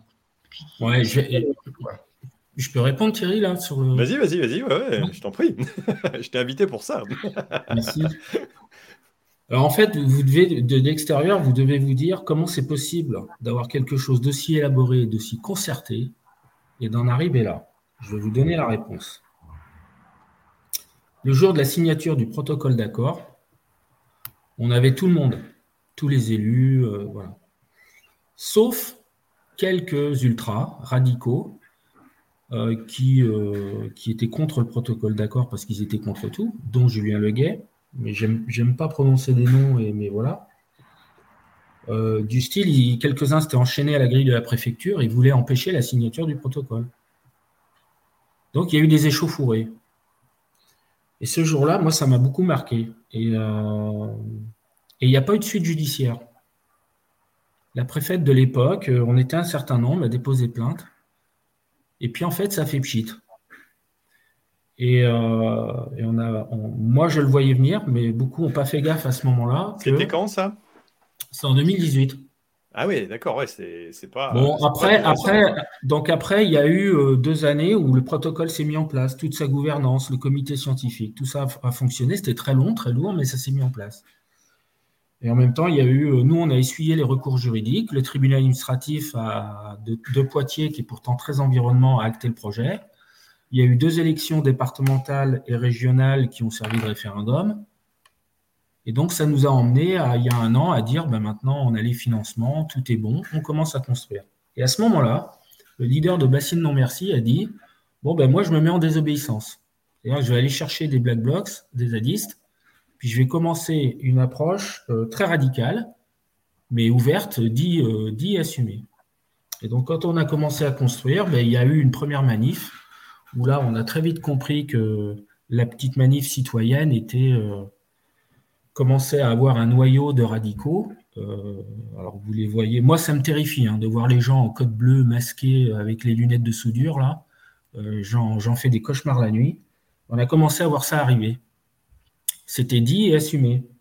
Et donc il y a eu des premières dégradations, des frictions avec les forces de l'ordre dépôt de plainte, euh, très gros travail de la gendarmerie, euh, et le procureur ne bouge pas. Et c'est arrivé trois fois. Et euh, la dernière grosse manifestation au mois de mars, ils ont même allé, ils sont, alors vous avez dû le voir sur les réseaux, ça. Ils sont allés, ils s'en sont pris au matériel d'irrigation de, Ludovic Vasso à Epan à côté de chez moi, qui était, tenez-vous bien, agriculteur, qui, qui, est agriculteur en agriculture biologique, c'est un collègue de Cuma, avec Guillaume qui était juste installé depuis un mois, son collègue, tous les deux hors cadre, avec une production de, race maraîchine locale en vente directe. La totale. Et donc, euh, on a communiqué après là-dessus et ils ont essayé de rétro-pédaler en disant qu'ils s'étaient trompés de cible. Enfin, tout ça pour dire qu'à chaque fois, il y avait des plaintes et tout, ça s'empile et la justice ne passe pas. Donc, je vous encourage à écouter les propos de la première ministre d'aujourd'hui, qui répond à une question sur l'impunité de manière très ferme en disant on a compris, ça suffit. Et j'ai fait une communication dans la presse avant-hier avec cette phrase très précise faisons attention à ce que la désobéissance violente ne vienne pas se substituer à un exercice de démocratie participative euh, très ambitieux et exemplaire qu'est le protocole d'accord des Deux-Sèvres. Donc tout est en train de se jouer là maintenant. Moi, je, euh, j'ai eu très peur ce week-end, ça a été très difficile. Mais si au moins ça sert à ce que le politique s'empare du sujet pour dire, c'est même pas une question de retenue d'eau ou d'agriculteurs aujourd'hui, c'est tout simplement une question de démocratie et de vivre ensemble. Voilà. Ok, ok. Donc, euh, le, déclic et la raison, enfin, le déclic, ouais, il, a été peut-être un peu progressif, mais la raison, quelque part, on pourrait dire que c'est un peu de laxisme, même carrément du laxisme au niveau des, institutions juridiques qui, à un moment donné, n'ont pas mis en application ou n'ont pas fait respecter la loi comme elle devrait l'être en France dans un état de droit. C'est qu'à un moment donné, certains ont pris le parti de dire bah, nous, on part dans la désobéissance parce qu'on n'est pas d'accord et que bah, même si c'est la loi, on s'en fout. Euh, et, donc, euh, bah, si on commence à tolérer ça, et a priori, si on tolère, on tolère, euh, bah, les autres disent bah, on peut y aller, puis après, à un moment donné, on arrive à, un non-retour. C'est un vrai sujet de société enfin, que tu évoques, Thierry, parce que quand tu vois. J'avais dit j'arrêtais. Mais quand tu vois les élus, non mais quand tu vois, moi ce qui me sidère, c'est quand tu regardes les, les images. Alors, les images, c'est peut-être pas tout à fait la vraie vie. Hein. Mais quand tu vois les élus, encore tout à l'heure, pendant l'émission, je regardais une élue qui se plaint parce qu'elle est chargée par les CRS, mais c'est elle qui avance dessus. Tiens, les, mecs, d'ailleurs, putain, les flics, ils sont quand même sympas hein, parce qu'il y a des blessés, mais il y en a quand même beaucoup euh, de leur côté. Je ne sais pas, mais quand tu vas à l'affrontement d'un flic, tu vas contre l'autorité, tu prends une toutouille en, en retour, c'est normal, quoi ça devrait être logique. Mais quand tu as des élus qui s'amusent à aller au clash, c'est-à-dire que ça entretient un, droit à aller euh, foutre la merde, en fait. Et ça, ça paraît euh, complètement fou. Parce qu'effectivement, dans notre société, aujourd'hui, tu as le droit de foutre la merde. Alors, les agriculteurs, on a fait des manifs des fois. Euh, bon, on n'en fait plus, mais comme ça. dans l'histoire, on a fait un peu des trucs un peu. Bon, voilà. Et c'était organisé d'ailleurs un peu. Mais, euh, mais là, ça paraît fou, quoi. Les, gars, ils n'en ont rien à battre. Et tu as des élus qui sont là et qui cautionnent. Et vas-y, mon pote, euh, vas-y. Bon, allez, je vais laisser parler Bruno un petit peu pour nous donner un exemple aussi, parce que lui, il a vécu quelque chose d'assez sympathique dernièrement. A priori, on n'a pas, pas toléré qu'il euh, fasse le bordel dans Paris pour certaines manifestations, alors que là, j'imagine que tu es en train de te dire, mais si on compare les choses, euh, il y a quand même un petit peu de décalage entre ce que moi j'ai vécu et puis ce que voilà, explique un petit peu la chose peut-être. C'est du deux poids, c'est du deux poids deux mesures en fait. C'est l'éternel souci. Euh, après qu'on charge la justice, qu'on charge euh, bon. Nous, on a vécu ça parce qu'on a, on a été devant le Conseil d'État et puis bah, je pense qu'on a tapé à la, à la, bonne porte ou à la mauvaise, j'en sais rien, mais bon, on a tous fini en cabane. Euh, c'est vraiment super délicat euh, ce sujet-là. Moi, je voulais surtout, alors déjà réagir à ce que JB dit. Euh, en gros, un, ou une élue qui va à cette manif-là, sachant que la manif est interdite, voilà, de facto, il faut, il faut s'attendre à, des soucis. Et c'est encourager en plus la violence. Donc voilà. Après, c'est aux élus entre eux de, de, de, se, se, réprimander ou pas, selon le règlement appliqué. Moi, je voulais remettre une couche sur ce que Serge a dit tout à l'heure. Euh, faut qu'on parle de solutions aujourd'hui. Là. on est face à un gros souci, il faut qu'on parle de solutions. Serge a raison, on est en plein changement. On, a, nous, agriculteurs, un gros virage à prendre. On le prend, le fameux virage de l'agroécologie. Dans les solutions que Serge, tu cites, je suis carrément en phase. Il y a l'ACS qui est possible sur certains secteurs, certaines terres. Voilà, et c'est de la technique. Et comme disait Thierry, voilà, il faut, c'est un gros changement et il faut y aller. Parce que quand on dit faut y aller un agri, euh, c'est ton argent que tu mets, c'est ton risque d'entreprise que tu mets sur la table. Donc, tu ne peux pas te touper. Hein. Et c'est surtout de ça, en fait, qui empêche, qui nous empêche, nous, à griller à ces gros changements brutaux. Mais en fait, bon, on y va. On y va aussi, comme l'a dit Serge, euh, grâce aux techniques. La technologie d'irrigation, aujourd'hui, on a du, goutte à goutte en grande culture qui est arrivé. On a des, algorithmes qui sont là. On a des champs bourrés de capteurs pour l'irrigation. Voilà, aujourd'hui, une goutte n'est plus euh, n'est plus du tout gâchée. Euh, tout à l'heure, je voyais une remarque sur les bassins en disant oui, mais les bassins, ça s'évapore. Non, c'est souvent compensé par la pluviométrie parce que les bassins, ils sont à ciel ouvert. Euh, qu'est-ce qu'il y a dans les solutions? Super gros levier, tu l'as dit Serge, sur les, moi, ce que j'appelle les NBT, New Breeding Technology, dont font partie les OGM, mais ça, on n'en parle pas. On peut en parler, ceci dit, hein, parce que BioCRS en Argentine a lancé un blé résistant sécheresse, plus 25% de, de, de résultats sur ce blé-là. Euh, un blé HB4, euh, si je me souviens. Euh, tapez HB4, vous verrez bien ce que c'est. La solution, on l'a avec l'outil génétique. Hein. Pas deuxième, hein, c'est dans les NBT. Un mais là si, tu, là, si demain tu mets la génétique et des OGM en France, c'est un soulèvement et je ne sais pas où on va non, plus. Non, on ne fait pas tout. Dans, dans, les NBT, il y a plusieurs technologies. On, a, un prix Nobel là-dessus. tu prends CRISPR-Cas9, bon, on ne va pas aller là-dessus, mais c'est une super tech. Voilà, on ne parle pas d'hybridation, de, croisement d'espèces. Hein. Mm. Sur une même espèce, sur une même espèce, on sait faire. Sur le blé, mm-hmm. on sait faire. Sur le maïs, on saura faire. Voilà, le maïs, vous l'avez dit, il a ce problème-là, c'est qu'il a besoin de, flotte l'été, donc il a de mauvaises images. Mais il ne faut pas oublier un truc, c'est un sujet qu'on doit dire, c'est que c'est une super pompe à carbone. On, pourrait, on coche pas mal de cases. Donc on parle carbone aussi. Si on parle eau, on doit parler carbone. Et climat, voilà, il faut qu'on. Serge, il y remettra une couche là-dessus derrière.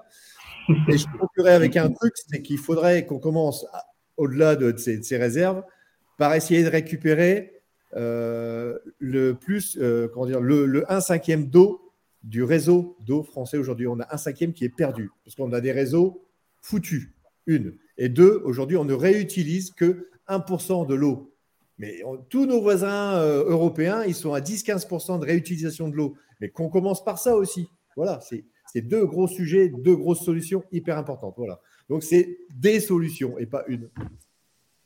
Non, mais forcément, euh, des solutions. Vas-y, Gabriel, on va te laisser enfin la parole après une heure. Merci, non, mais je, remercie vraiment euh, tous les intervenants. C'est vraiment euh, très intéressant de, vous écouter tous.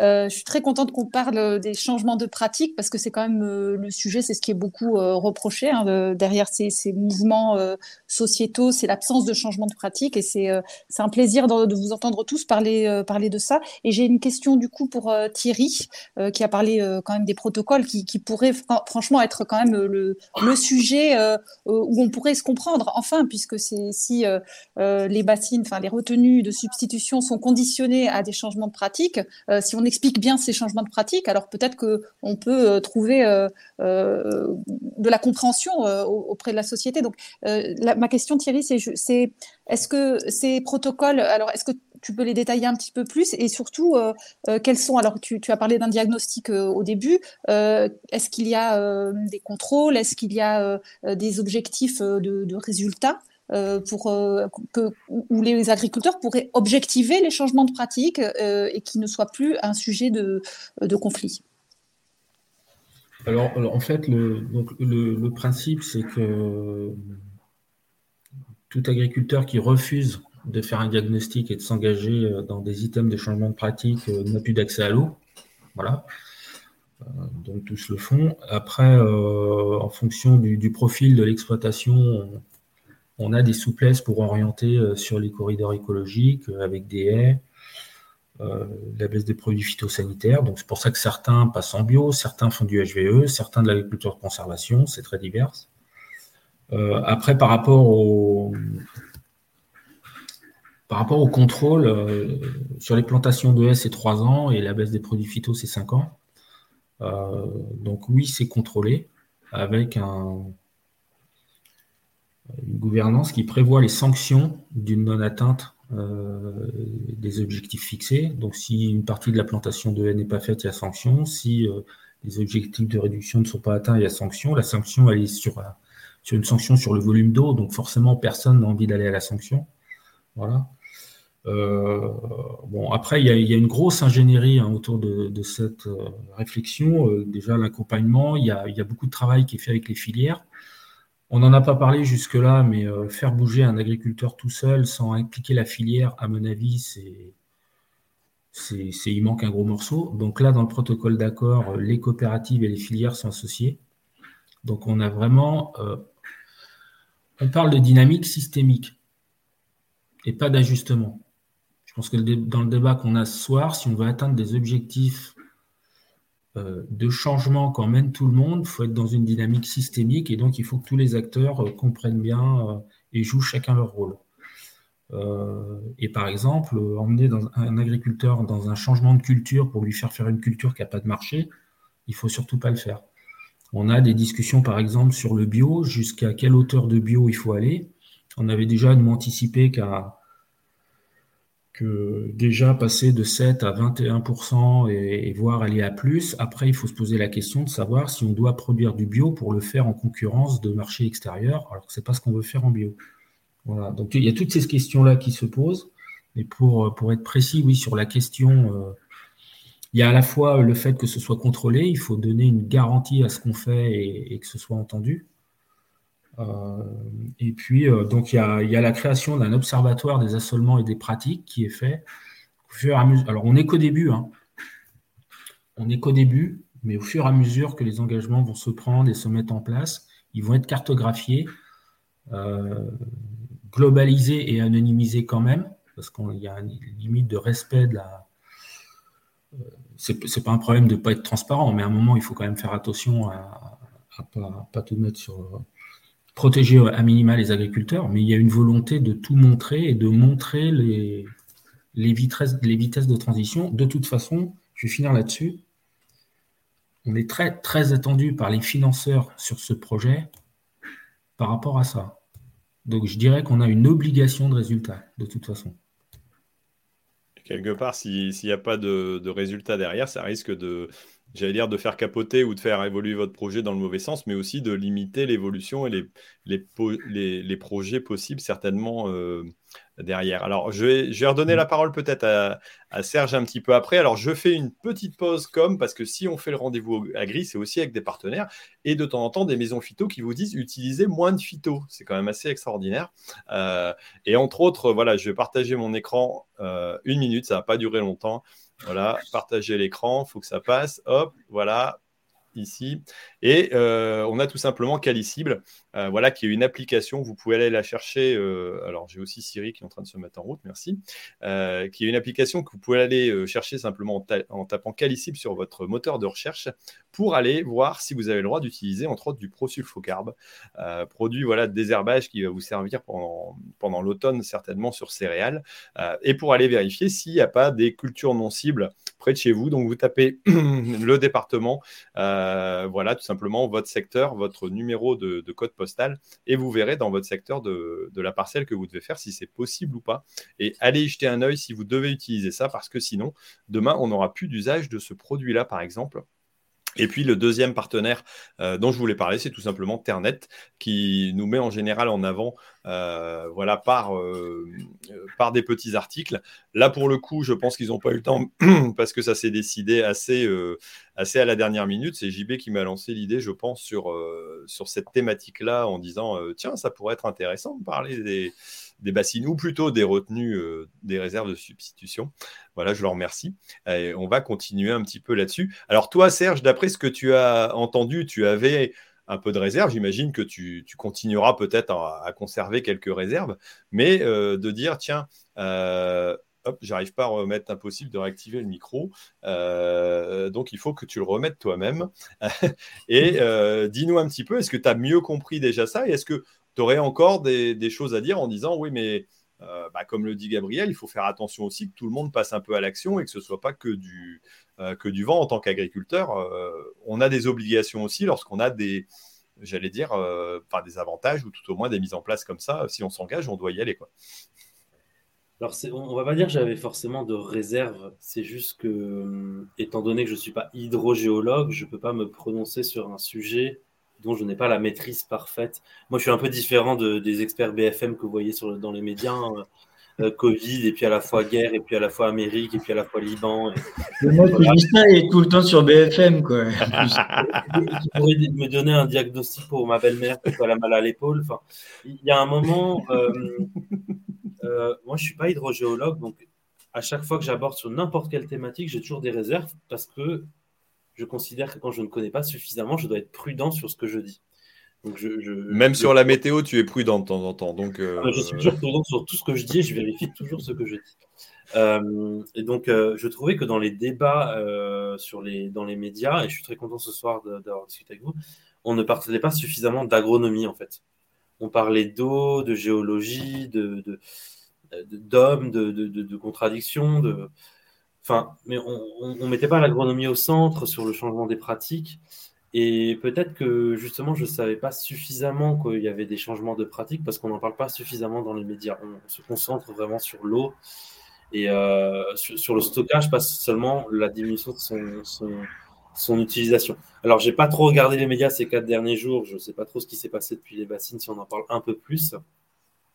Mais euh, je suis extrêmement ravi de savoir qu'il y a des notions d'agriculture euh, de conservation du sol, qu'il y a des notions d'évolution de l'assolement, qu'il y a peut-être des notions d'introduction de légumineuses, de, de, couverts, de, couverts intra, entre deux cultures.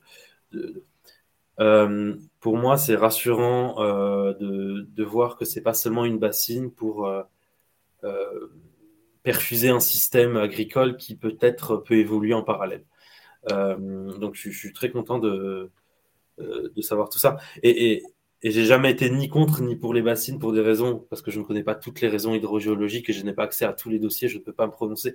D'ailleurs, personne ne peut se prononcer normalement s'il n'a pas accès à tous les, toutes les choses, normalement. euh, et je considère qu'il y a tellement de complexité dans l'agriculture au niveau des sols, des microclimats, des types de nappes, de la profondeur des nappes, des, de l'évolution du climat même. Euh, qu'on ne peut pas généraliser une solution sur les bassines qu'il peut y avoir dans le Poitou à toute la France parce que ça a été étudié sur le, le Poitou. Il faut continuer les études, bien sûr, euh, sur euh, les autres territoires, parce que le sol, euh, les pentes, le relief, tout ça, c'est différent partout. On a un, paysage très mmh. Donc, on ne peut pas être pour et contre une bassine ou des bassines. Il y a tellement de diversité qu'il y aura forcément des endroits où c'est moins favorable, parce que les études ont montré que c'est moins favorable, et dans des endroits où ce sera très favorable. Voilà, il faut, faut... je ne suis pas pour la bipolarité, je ne sais pas comment on dit, mais que ça binaire, quoi. Oui, non. Hmm. Euh, tant que euh, moi, je suis toujours dans le peut-être, toujours. Et euh, voilà, du coup, je suis extrêmement ravi d'avoir discuté avec vous ce soir. Ok, alors. Ouais, il y a quelqu'un qui, je sais pas qui est-ce qui a dit ça, Bruno, ouais. Dit tout est nuance. Tout est nuance. Alors, Gabriel, tu avais lancé un petit peu sur le sujet et tu, voulais dire, c'est vrai que quelque part, tu regrettais de ne pas entendre parler assez de, euh, voilà, d'agroécologie, de, de, modification, de, possibilités. Voilà, quel, quel était ton, ton, ressenti par rapport à ce qui s'est dit un peu ce week-end et, aux médias? Est-ce que devraient peut-être faire plus les agriculteurs ou essayer de faire? Parce que à mon avis, c'est pas évident quand même.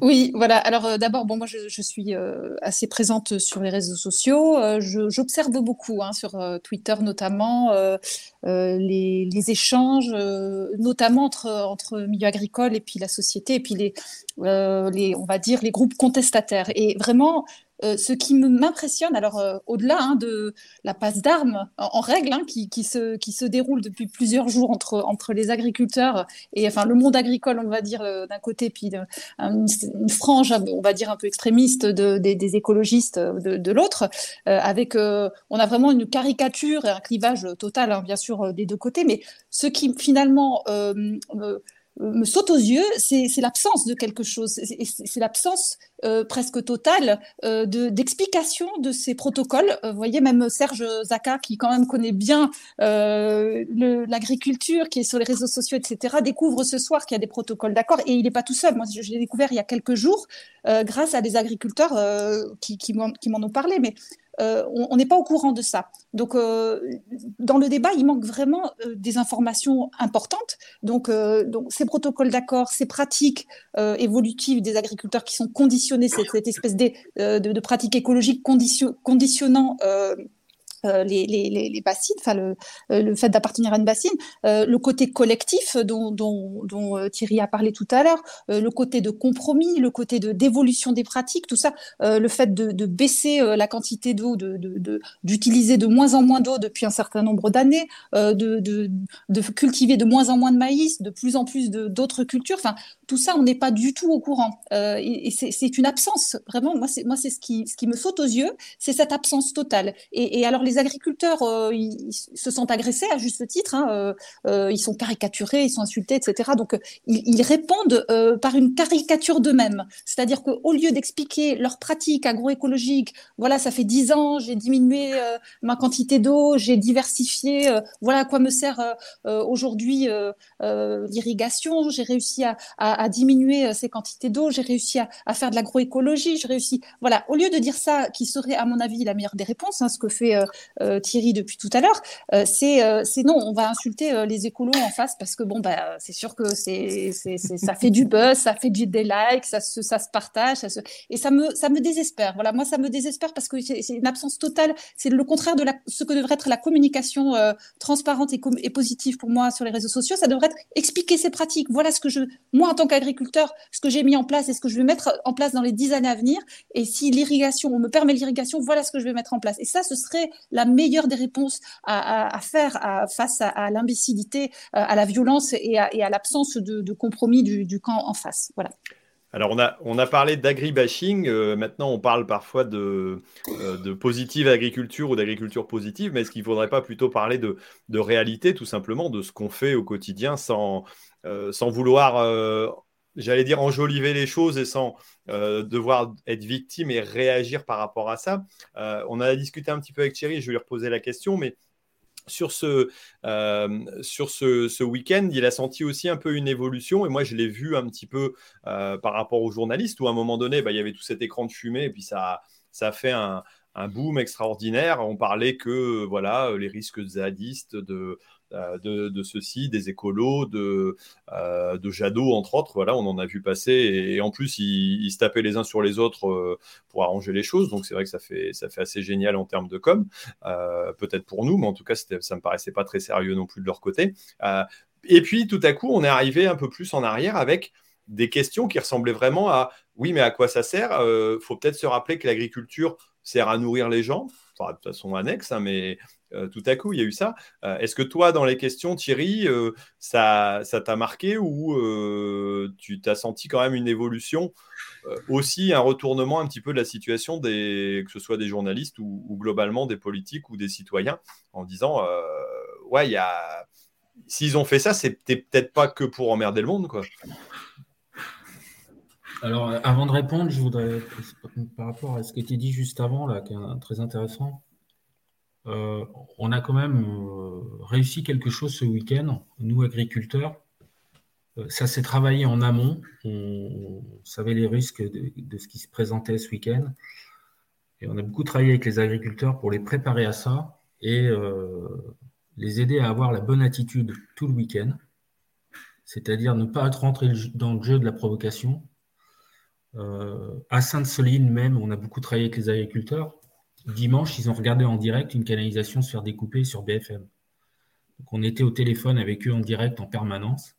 Et je n'ai cessé de dire toutes les semaines précédentes, dans ce qui va se passer, pensez à vous, pensez à votre famille, pensez à l'attitude que vous allez avoir et ayez la bonne attitude, parce qu'on est en train de faire de la com en faisant ça.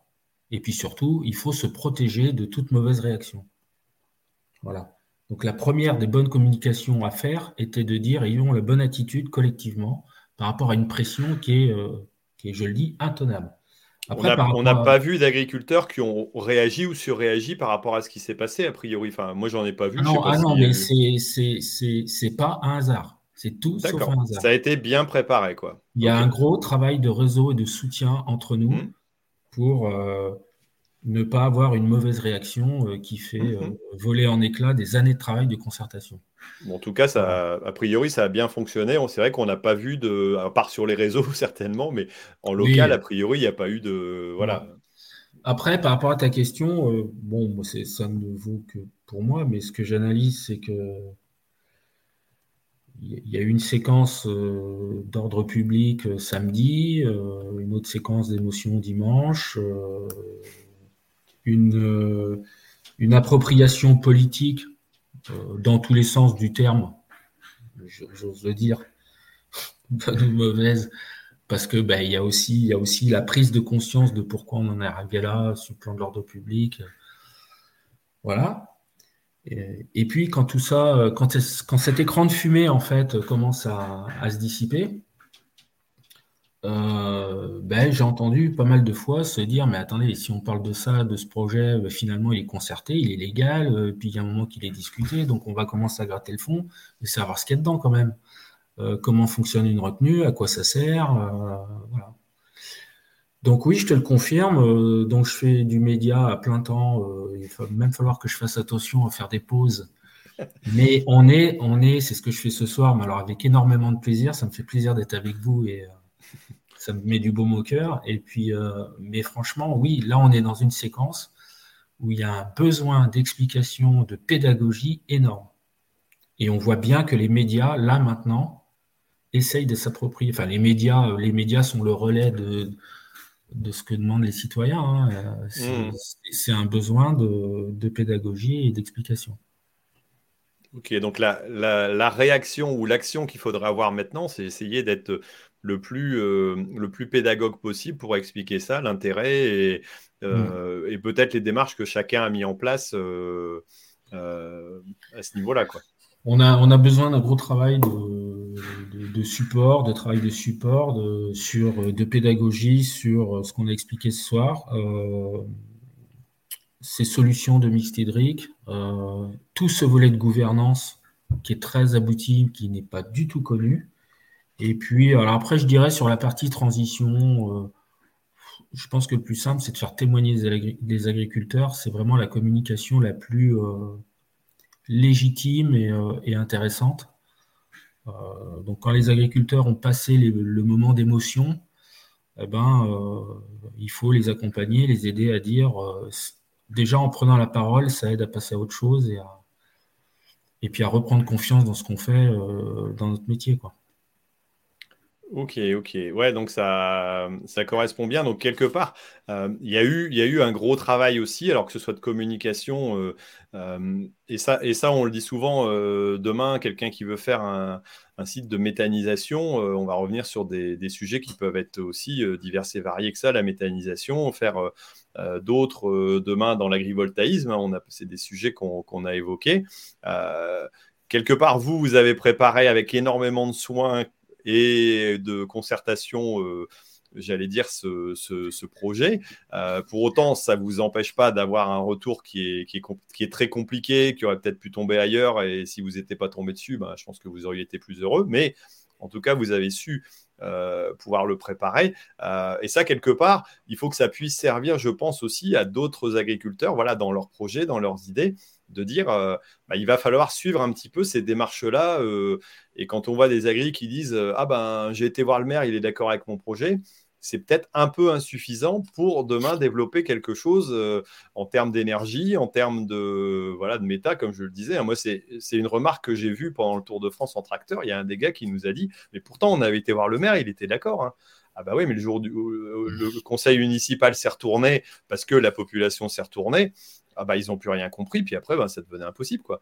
Et, en termes d'évolution, alors, tous les projets sont peut-être pas à faire, parce que s'ils sont mal positionnés, mal proportionnés, euh, mal engagés, ben, vaut mieux que ça s'arrête avant. Euh, mais, ça doit, euh, j'allais dire, en tout cas, ça doit pouvoir servir d'exemple à beaucoup de monde et aux agris, quelque part, de réfléchir à ça en disant ouais, ok, faut. Euh, c'est à nous aussi à montrer, euh, montrer des choses bien. Alors, euh, Bruno, tu as peut-être quelque chose à nous dire, non? Ouais, bah oui, carrément. Moi, je suis, eh, bravo Thierry, vous avez vraiment pris le problème par le bon côté en disant aux collègues, voilà, les gars, ça, va, ça va péter, mais il faut vraiment qu'on reste concentré, qu'il n'y ait pas de débordement. C'est le la réaction au Rennes. Alors Thierry, tu sais pas, mais nous, avec François Tutos, on passe notre temps à expliquer tout simplement ce qu'on fait tous les jours, donc faire de la vulgarisation et de la pédagogie.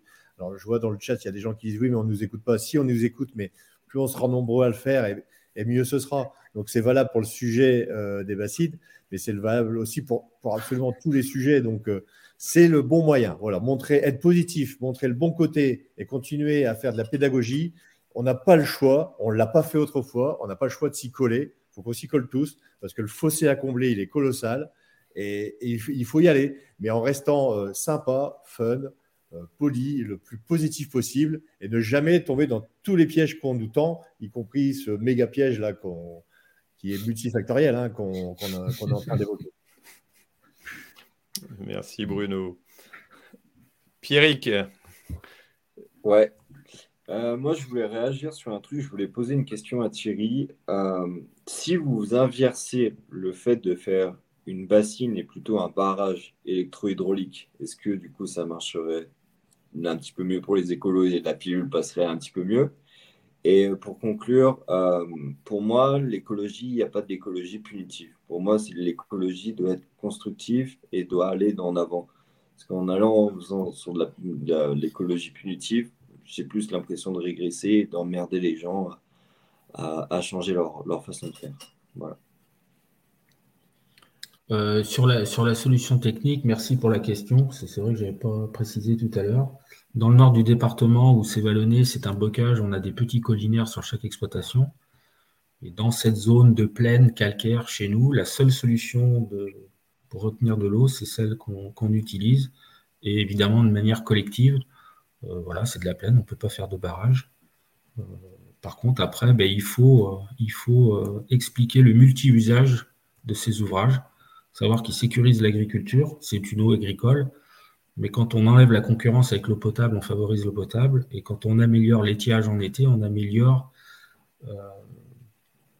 on améliore l'hydraulique d'une zone de biodiversité exceptionnelle qu'est le marais Poitevin, et avec des enjeux touristiques derrière. Donc voilà, il faut, euh, il faut l'expliquer. Ouais, c'est sûr, c'est exactement le même problème. Après, nous, on rencontre le même problème avec les loups, que ce soit avec les écologistes ou, ou d'autres. Enfin, voilà, c'est un nid en merde. On passe notre temps à, essayer d'expliquer, à, leur faire comprendre euh, voilà, que le loup, euh, c'est un prédateur et qu'on est emmerdé à H24. Et que, voilà, j'ai un, un, ami, moi, qui est, qui est, agriculteur, qui a une centaine de, brebis et cet, été, il s'en a fait bouffer 20. Quoi, donc, c'est chiant. Et vite fait, je vais faire l'avocat du diable. Qu'est-ce que tu réponds à tous ces gens qui te disent Ouais, mais le ski, c'est un loisir, on n'a pas besoin de skier, arrêtez de nous faire de la neige artificielle? C'est compliqué à répondre dessus parce que tu sais pas si tu bottes en touche ou si tu leur réponds honnêtement et tu leur dis euh, Qu'est-ce que vous voulez? Moi, sans ça, je peux pas vivre, je peux pas vivre de ma passion, de mon métier. Et puis les trois quarts de, nos montagnes, en gros, seraient complètement vides et retendraient comme dans les années 60 avant, l'épopée du ski et, là où il n'y aurait plus personne qui habiterait dans, les vallées. Quoi. Et je reprends, je reprends un peu par rapport, alors euh, on est arrivé un peu plus dans le côté idéologie ou remarque euh, ou écologie. Euh, c'est la première fois où j'ai entendu ce week-end, en dehors de ce sujet-là, hein, quelque part des, écologistes. Alors, je ne sais plus qui, mais il y en a deux. Alors, aussi, il doit y avoir euh, Cyril euh, Dion, si je ne me trompe pas. où tout à coup, ils nous ont sorti tiens, il faudrait rouler à 110 pour diminuer la pollution. Et tout à coup, ils s'attaquent à un truc qui est quand même assez dogmatique en France, la bagnole. Et, avant, ils s'étaient facilement attaqués à la viande, à, peut-être à la neige, certainement, entre autres, peut-être au barrage aussi de l'autre côté. J'ai l'impression, alors, Là, pour le coup, euh, j'allais dire, au moins, il s'attaque à un truc qui est aussi, à mon avis, qui a un intérêt. Alors maintenant, on va peut-être m'attaquer en disant Attends, Thierry, dis pas de conneries, il faut pas qu'on ait à rouler à 110 parce que sinon, ça va être le bordel. Mais euh, là, pour le coup, euh, je pense qu'en termes d'effet, oui, il y a un effet qui est pas du tout négligeable. Alors, est-ce que tout à coup, ils vont s'intéresser pas uniquement à des trucs qui sont pour eux dogmatiques ou qui sont faciles à attaquer, parce qu'on dit l'agriculture c'est facile à attaquer. On est tellement, entre guillemets, euh, nombreux, dispersés, plutôt que d'attaquer une grosse société qui a des moyens techniques euh, pour répondre ou euh, où ils ont des, trucs de crise, même si vous, vous l'avez très bien géré, je pense que vous l'avez très bien préparé. mais bah, tout à coup, l'écologie va peut-être s'attaquer à d'autres sujets un peu plus peut-être ah, sérieux entre, enfin, sérieux entre guillemets, qui ont des conséquences encore plus graves. Après, ça, c'est une idée, Cyril Dion, il ressort ça, mais c'est une idée des conventions citoyennes l'environnement. Mm. Euh, il fait que recycler des idées euh, qui traînent depuis un certain temps. J'ai une question euh, peut-être un peu à, Gabriel, parce qu'en fait, alors je pense qu'à fond, il faut expliquer ce que l'on fait, ça c'est vrai, c'est épuisant, ça demande du temps. je me demande, mais forcément en connaissant pas Thierry, c'est très facile de dire ça. Si tu vois, quand on voit les photos de loin des bassines, je me demande si il y aurait des intégrations paysagères, grosso modo un peu d'arbres et, trois canards qui se posent et d'avoir un semblant d'un peu plus euh, étang, tu vois, si ça, si ça aiderait pas. Enfin bref, l'autre gros sujet, c'est, je me demande si on ne devrait pas focaliser le, débat sur toute l'agriculture qui n'est pas de chez nous. Parce que dans le même temps, là, on vient de voir passer euh, encore un super immeuble d'élevage de cochons en Chine, là où c'est euh, dix fois la population de mon patelin. Et que ça, en fait, on en bouffe. Alors, peut-être pas les cochons chinois, hein, mais il y a 50% des, poulets qu'on bouffe aujourd'hui qui viennent d'une autre agriculture. Quoi. Et jamais, enfin en tout cas très très peu on en parle. Quoi. Et à un moment donné, peut-être qu'autant que de dire ce qu'on fait, on devrait mettre autant d'énergie à, montrer l'agriculture qu'on bouffe et qui n'est pas la nôtre en fait. Parce que là, j'ai vu aussi la Sandrine Rousseau dire l'agriculture intensive avec le soja, la déforestation et tout. Mais putain, mais la forêt, elle grandit en France. Quoi.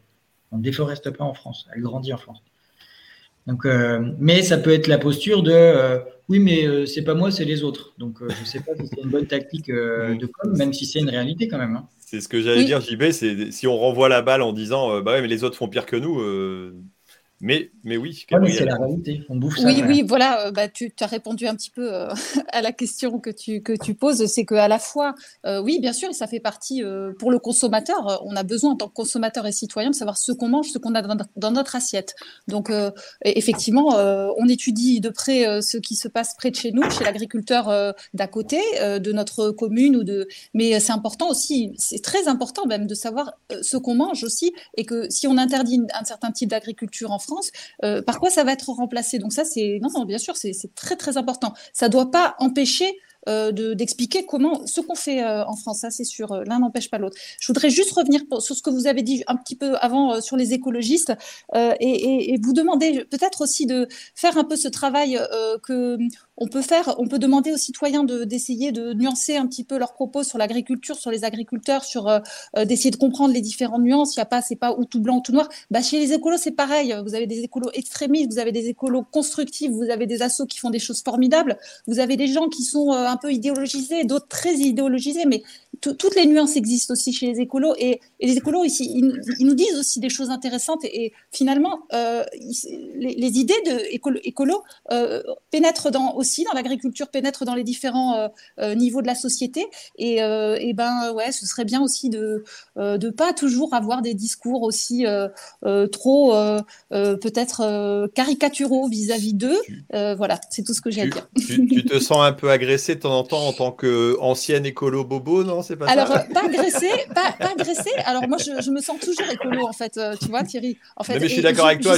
Je, me sens écolo aussi, moi. Mais, mais tu vois, en fait, le, le terme écolo pour vous, il, est euh, péjoratif parce que pour vous, vous voyez ces images de gens qui, euh, qui, cassent, etc. Mais en fait, écolo, c'est un. Vous, l'êtes beaucoup. Euh, dans beaucoup d'agriculteurs que je connais le sont d'une certaine façon. le, ne sont pas forcément aux, yeux des écolos ELV. Ils, serait pas défini comme écolo, mais en fait, il y, a quelque chose à trouver ensemble. Et, je dis juste, faites attention à ce que, aux mots que vous utilisez, de la même façon qu'on doit faire attention au, à pas mettre tous les agriculteurs, toutes les agricultures un peu comme ça dans le même sac et puis à, à, tout caricaturer. Et je pense que le, il y a, un chemin à trouver ensemble entre citoyens et, agriculture et agriculteurs euh, qui, bon, il faut, faut essayer d'essayer de, de se comprendre et de pas trop se caricaturer si c'est possible. Voilà.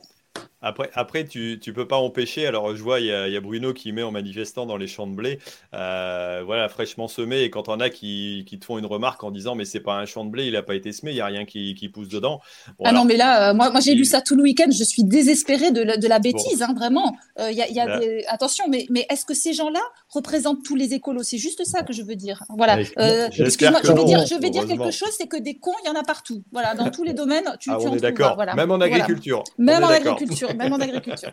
Gabriel, je te rejoins. Moi, en local, sur la com d'aglo, je m'entends hyper bien avec les écologies de la com d'aglo et on fait des trucs en local, hmm. mais génial. Mais bien sûr. Hmm. Parce qu'en fait, c'est une écologie cohérente et c'est pas une écologie d'injonction. Et l'écologie d'injonction, c'est à Paris, les, les verts euh, plus haut là, qui font de la politique qui les arrange en voilà, ça n'a aucun rapport avec ce qu'on fait en local, quoi. Je t'en rejoins. Mais tu, sais, à Paris aussi, il y a des écolos qui sont sympas. Voilà, c'est juste là que je veux en venir. C'est, on a toujours tendance à, un peu caricaturer. Euh, bon, bah, euh, effectivement, là, on a eu, franchement, honnêtement, euh, sur les réseaux sociaux, ça a été, c'était un festival, franchement, un festival. Donc, je suis pas là pour défendre tout le monde. Hein, je défends pas la bêtise, mais, mais attention, aux caricatures. Attention à laisser la porte ouverte aux écolos euh, qui se sentent écolos, euh, qui sont quand même touchés par vos discours et qui peuvent, là, par exemple, je pense que cette réunion, euh, cette, cette conférence aujourd'hui, enfin cet échange, il y a plein de choses qui peuvent vraiment beaucoup les intéresser sur les changements pratiques, sur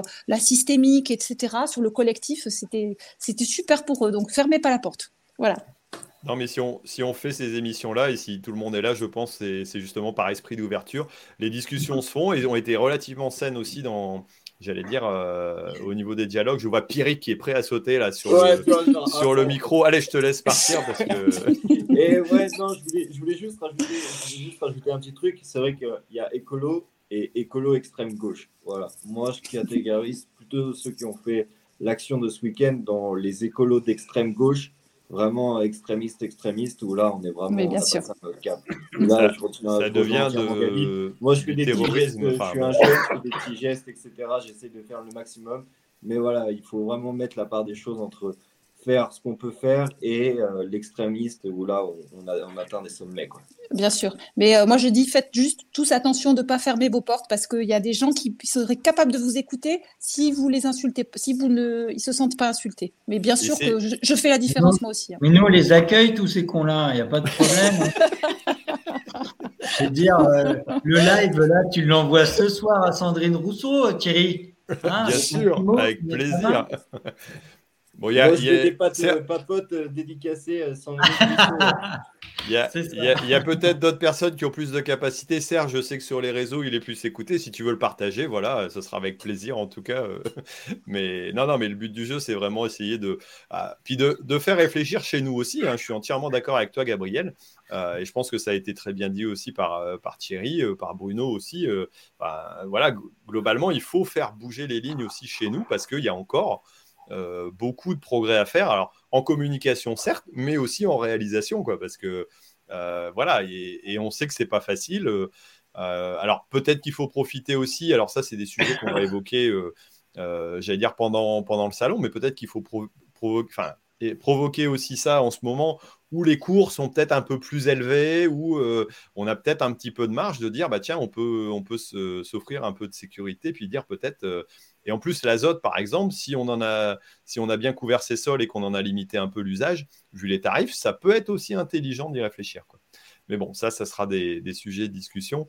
Euh, 1h35 de discussion. On va quand même essayer de faire une conclusion. Euh, je vais vous demander d'être assez rapide pour euh, voilà pas dépasser les deux heures. Maintenant, le sujet le mérite. Euh, il y a encore 150 personnes derrière. Voilà, qui, regardent même un peu plus avec, avec Facebook. Donc, ça veut dire que le sujet a été très, très suivi. En tout cas, merci. Désolé pour ceux qui n'ont qui pas réussi forcément à s'exprimer sur, sur le chat. Enfin, ils ont pu s'exprimer, mais on n'a pas retenu beaucoup de messages parce qu'il y avait déjà beaucoup de, de discussion et d'intérêt euh, à l'intérieur. Allez, euh, on termine par un petit mot de, clôture et je garderai Thierry pour la fin. Euh, alors, je ne sais pas par qui je commence, par qui on a fini. allez, Jean-Baptiste, vas-y, tu as, ton micro ouvert. Oh bon, merci, au revoir et au salon, c'est ça? Mais non. mais juste bravo Thierry et les gars qui sont avec toi, euh, moi je peux peut-être souhaiter bon courage parce que ça ne doit pas être facile. Juste peut-être la dernière petite question super rapide malgré tout, c'est euh, tu la vois comment la solution? Du merdier dans lequel vous êtes il faut, euh, il faut avoir confiance dans le protocole d'accord et les, la, jonction qu'on a su créer entre euh, les associations environnementales et nous. Et euh, cette ligne de jonction, c'est ces solutions de lien entre une agriculture diversifiée et, la reconquête de biodiversité. Je ne l'ai pas expliqué tout à l'heure, mais en fait, ça, s'est fait parce qu'à un moment, on, a pris le temps de s'écouter. Les, les environnementalistes ont compris que s'ils perdaient l'agriculture diversifiée grâce à l'eau, ils perdaient tout. Et nous, on a compris que si on n'avait pas à côté de nous ces compétences-là des associations, on n'arriverait pas à avancer sur euh, cette reconquête de biodiversité. Donc, euh, on a besoin d'eux, ils ont besoin de nous. Donc, euh, voilà, c'est la, ligne de sortie, elle est là. Ok, merci. Bruno, tu as un petit commentaire à nous faire pour... Il va aller replonger dans sa bassine, lui. Mets ton micro, ça ira mieux. Juste, déçu qu'on ait parlé euh, bassine et pas piscine. En fait, j'avais dû rien comprendre. Mais... Euh, gros, gros soutien à Thierry et à tous les agriculteurs là-bas, à l'équipe. Vous êtes sur le, bon tempo, la bonne voie. Et oui, là, ce que tu viens de dire, bien sûr qu'il faut tout miser là-dessus, sur cet accord-là. quoi. Parce que c'est là où est la science, c'est là où est le pragmatisme.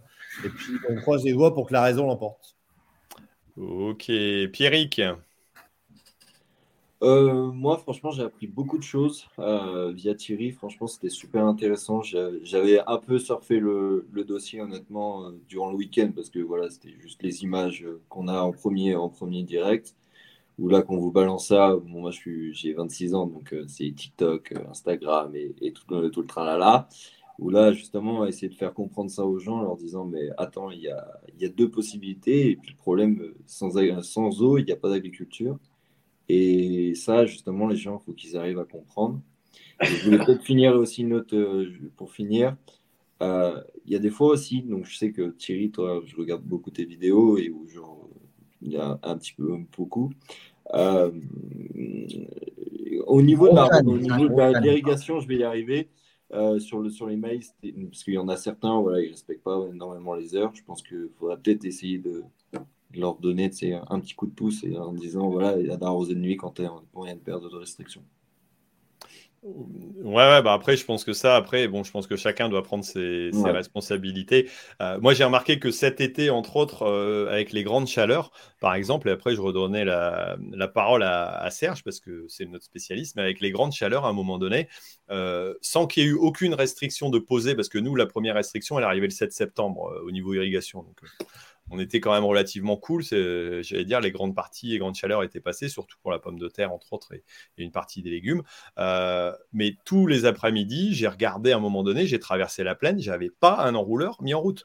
Tout simplement parce qu'à un moment donné, tout le monde s'est dit, de toute façon, je vais cramer ma culture en le faisant. Donc, il y a quand même du bon sens qui arrive et il n'y avait pas de restriction et il n'y avait pas non plus d'arrosage. Alors, je ne dis pas que ça arrive de temps en temps. Hein. De temps en temps, tu vois un canon qui tourne même quand tu as une restriction, malheureusement. Mais euh, globalement, là, j'avais trouvé ça euh, plutôt pas mal. Bon, voilà, maintenant, euh, comme tu le dis, Pierrick, il faut, faut, toujours faire attention aussi et, et de temps en temps se, se rappeler euh, les uns aux autres ben, que ouais, quand il y a des règles, il faut les respecter. bah voilà, parce que c'est le premier truc que les écolos ils vont, ils vont se ah bah, bien sûr. voir ça et là, c'est genre, c'est du, du beurre pour eux, c'est même du caviar et là, c'est voilà, c'est pareil pour nous ici où à la moindre chose qu'on fait, ils sautent dessus, ouais, c'est honteux, c'est inadmissible, etc. Voilà, sur ce, j'ai fini. Ok, merci. Bon, alors Serge, tu as appris des choses, ça t'a euh, bien aidé à la compréhension aussi, j'imagine, et, peut-être peut-être euh, mis en avant quelques, quelques intérêts et puis comment ça fonctionne. Quoi. Ouais, ouais, ouais, j'ai vraiment appris plein de trucs là, je suis, je suis assez content. Et je suis plutôt du genre à changer d'avis quand on arrive à me faire changer d'avis par des arguments. je ne suis pas trop du genre à, rester concentré sur ce que je pense et c'est ces choses que je pense qui sont bien. Et ce qui est intéressant, c'est que je suis énormément en contact en conférence et dans les médias avec le grand public. Donc euh, moi, il me faut des avis partagés, des avis neutres, des poser le pour et le contre, pour pouvoir divulguer une information la plus propre possible euh, au, grand public et aux médias et aux agriculteurs et euh, tout, tout, le monde agricole. Donc, euh, ce type de conversation, pour moi, c'est c'est du caviar, quoi, comme, euh, comme on disait tout à l'heure, c'est des Big Mac sur un plateau, quoi. Voilà. voilà. je suis très content d'avoir participé à, à, cette réunion. Donc, à partir de maintenant, tu pourras prendre la parole sur les réseaux et sur euh, les chaînes de télé pour, parler des, des, bassines ou plutôt des réserves de substitution. tu auras un avis peut-être un peu plus éclairé. en tout cas, tant mieux. Et merci pour ta participation, Serge. Gabriel, allez, avant de, nous quitter sur, euh, sur le, grand Thierry qui nous a tous euh, voilà, ah bien, montré comment ils avaient travaillé. il nous a impressionné un peu là, Thierry. Euh, bah oui, bon, vous avez compris. bah je, moi, je, demande, si j'ai un souhait, si j'ai un vœu, si j'ai c'est d'espérer que les agricultrices et les agriculteurs vont communiquer plus sur leurs pratiques, sur leur trajectoire de changement, de, progrès, euh, sur la façon dont ils, gèrent euh, l'adaptation au changement climatique, où ils gèrent l'eau, où ils gèrent euh, tout ça. Ils le font certainement très bien. Il faut, c'est là-dessus qu'il faut communiquer pour envers le grand public et se rappeler que quand on discute sur les réseaux sociaux, on ne discute pas avec un, militant extrémiste en fait. on discute avec des, centaines de personnes, parfois des milliers, qui vous lisent et qui sont beaucoup plus modérés. Donc c'est à eux qu'il faut s'adresser quand vous vous êtes en face à voilà, un extrémiste et, voilà, c'est le mot de la fin. Voilà, petit cours de communication euh, positive euh, agricole. Merci Gabriel. Bon Thierry, alors tu vas, ça va être assez bon. J'espère que pour toi, en tout cas, l'exercice a été assez facile. Tu nous as dit que tu avais pris peut-être une bouffée d'air. On t'a laissé le temps d'expliquer les choses, euh, ce que font peut-être pas tous les médias. bon, en tout cas, on te souhaite beaucoup de, bon courage. Et tu as, peut-être un petit mot aussi à, nous dire avant de, avant de nous laisser. Et, et si on veut d'autres renseignements, où est-ce qu'on peut les trouver éventuellement? Est-ce qu'on peut suivre les choses euh, ou mieux comprendre encore? Alors, il y, a, un site de la COP de l'eau, il, y a, une page Facebook de la COP de l'eau qui, est, euh, qui est assez documentée et qui vit bien et de plus en plus ces jours-ci. voilà, évidemment. non, et puis bah, je ne sais pas, Gabriel ou Thierry, il aura peut-être besoin de conseils en communication et puis des fois, je vous solliciterai peut-être. Voilà, non, mais. Euh, ouais, non, non, mais c'est super de, cette expérience. Je ne sais pas combien de personnes nous regardent. Là, on était en moyenne à peu près entre euh, un peu plus de 160, 170. Quoi. Euh, alors, en direct, mais ça veut dire qu'il y aura certainement à peu près 10 000, personnes qui vont regarder cette, cette émission en global dans, dans, la suite des, dans les jours à venir. Quoi. Ça, devrait donner à peu près ça. Ok. Non, mais dire, je je sais pas, en conclusion, peut-être dire à, tous les agriculteurs euh, qui nous regardent qu'il ne faut jamais baisser les bras, il faut, voilà, faut toujours y croire. Et puis, euh, on, est, euh, on est dans ces réflexions-là, c'est vraiment très, sain. On, est en train de construire l'avenir de nos enfants, mais on est en train de construire l'avenir du dialogue qu'on aura avec avec le reste de la société autour de nous. Donc en fait, quand on vit des moments de crise comme ça, ou des moments, euh, il y en aura bien d'autres, et euh, il faut capitaliser là-dessus, il faut, analyser ces moments-là et, en ressortir meilleur. Mais euh, voilà, quoi, c'est... En tout cas, merci beaucoup, beaucoup de votre invitation. Pour moi, c'était super.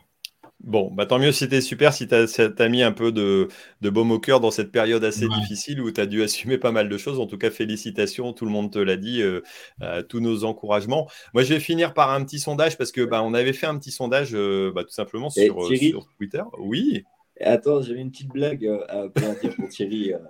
Si, si, ton, la retenue est faite, est-ce que tu fais un joli bateau ou une barque pour Sandrine Ruisseau ou pas? ah, c'est pas mal.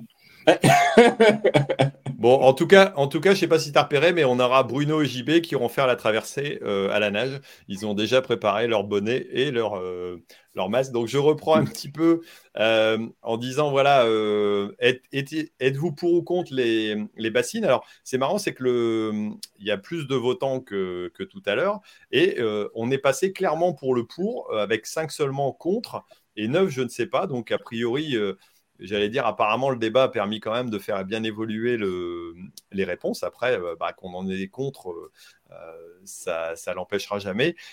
autre petite remarque, alors je, remercie, aussi Sophie qui m'avait mis en contact avec toi, Thierry.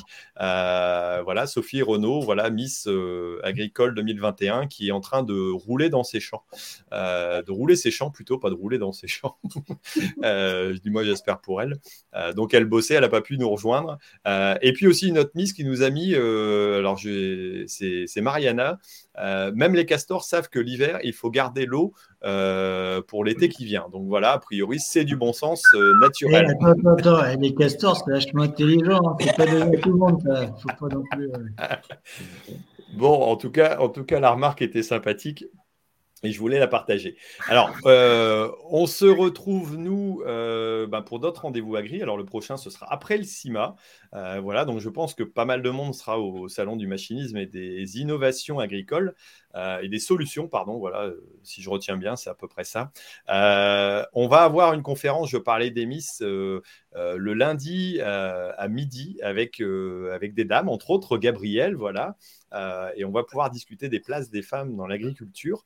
Mais on va aussi avoir d'autres émissions. On va nous démarrer le samedi soir, alors entre autres avec, euh, avec JB, alors euh, sur différents stands, sur différentes thématiques de machinisme et puis d'évolution, j'allais dire, de, de technologie. Donc vous pourrez nous suivre de près pour, pour arriver à comprendre un petit peu tout ce qui se passe. Donc ce sera en direct sur, sur Agriculteur d'aujourd'hui. Ça s'appelle les rendez-vous agri, tous au salon pour ceux qui ne peuvent pas y aller ou ceux qui voudront euh, voir un petit peu ce qui s'y passe.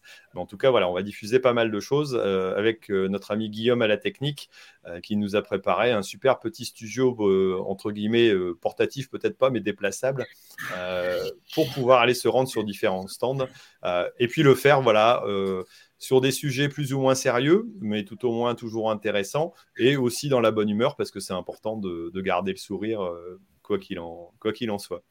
Merci à vous tous. On reste en ligne pour ceux qui sont euh, voilà, derrière pour débriefer un petit peu. Et puis, merci beaucoup à tous ceux qui ont suivi. Désolé de ne pas avoir pu euh, mettre en avant tous les, tous les messages. Tiens, on a Pierre Girard, notre ami Pierre, qui a trouvé le live constructif. Bah, tant mieux euh, si ça t'a permis de comprendre des choses. Et toi, merci aussi à ce que tu fais pour euh, l'agriculture, parce que c'est vrai que quand on a des gens de la société un peu civile qui sont un peu moins dans la grille et qui, qui montent l'agriculture de façon positive, c'est très important pour nous.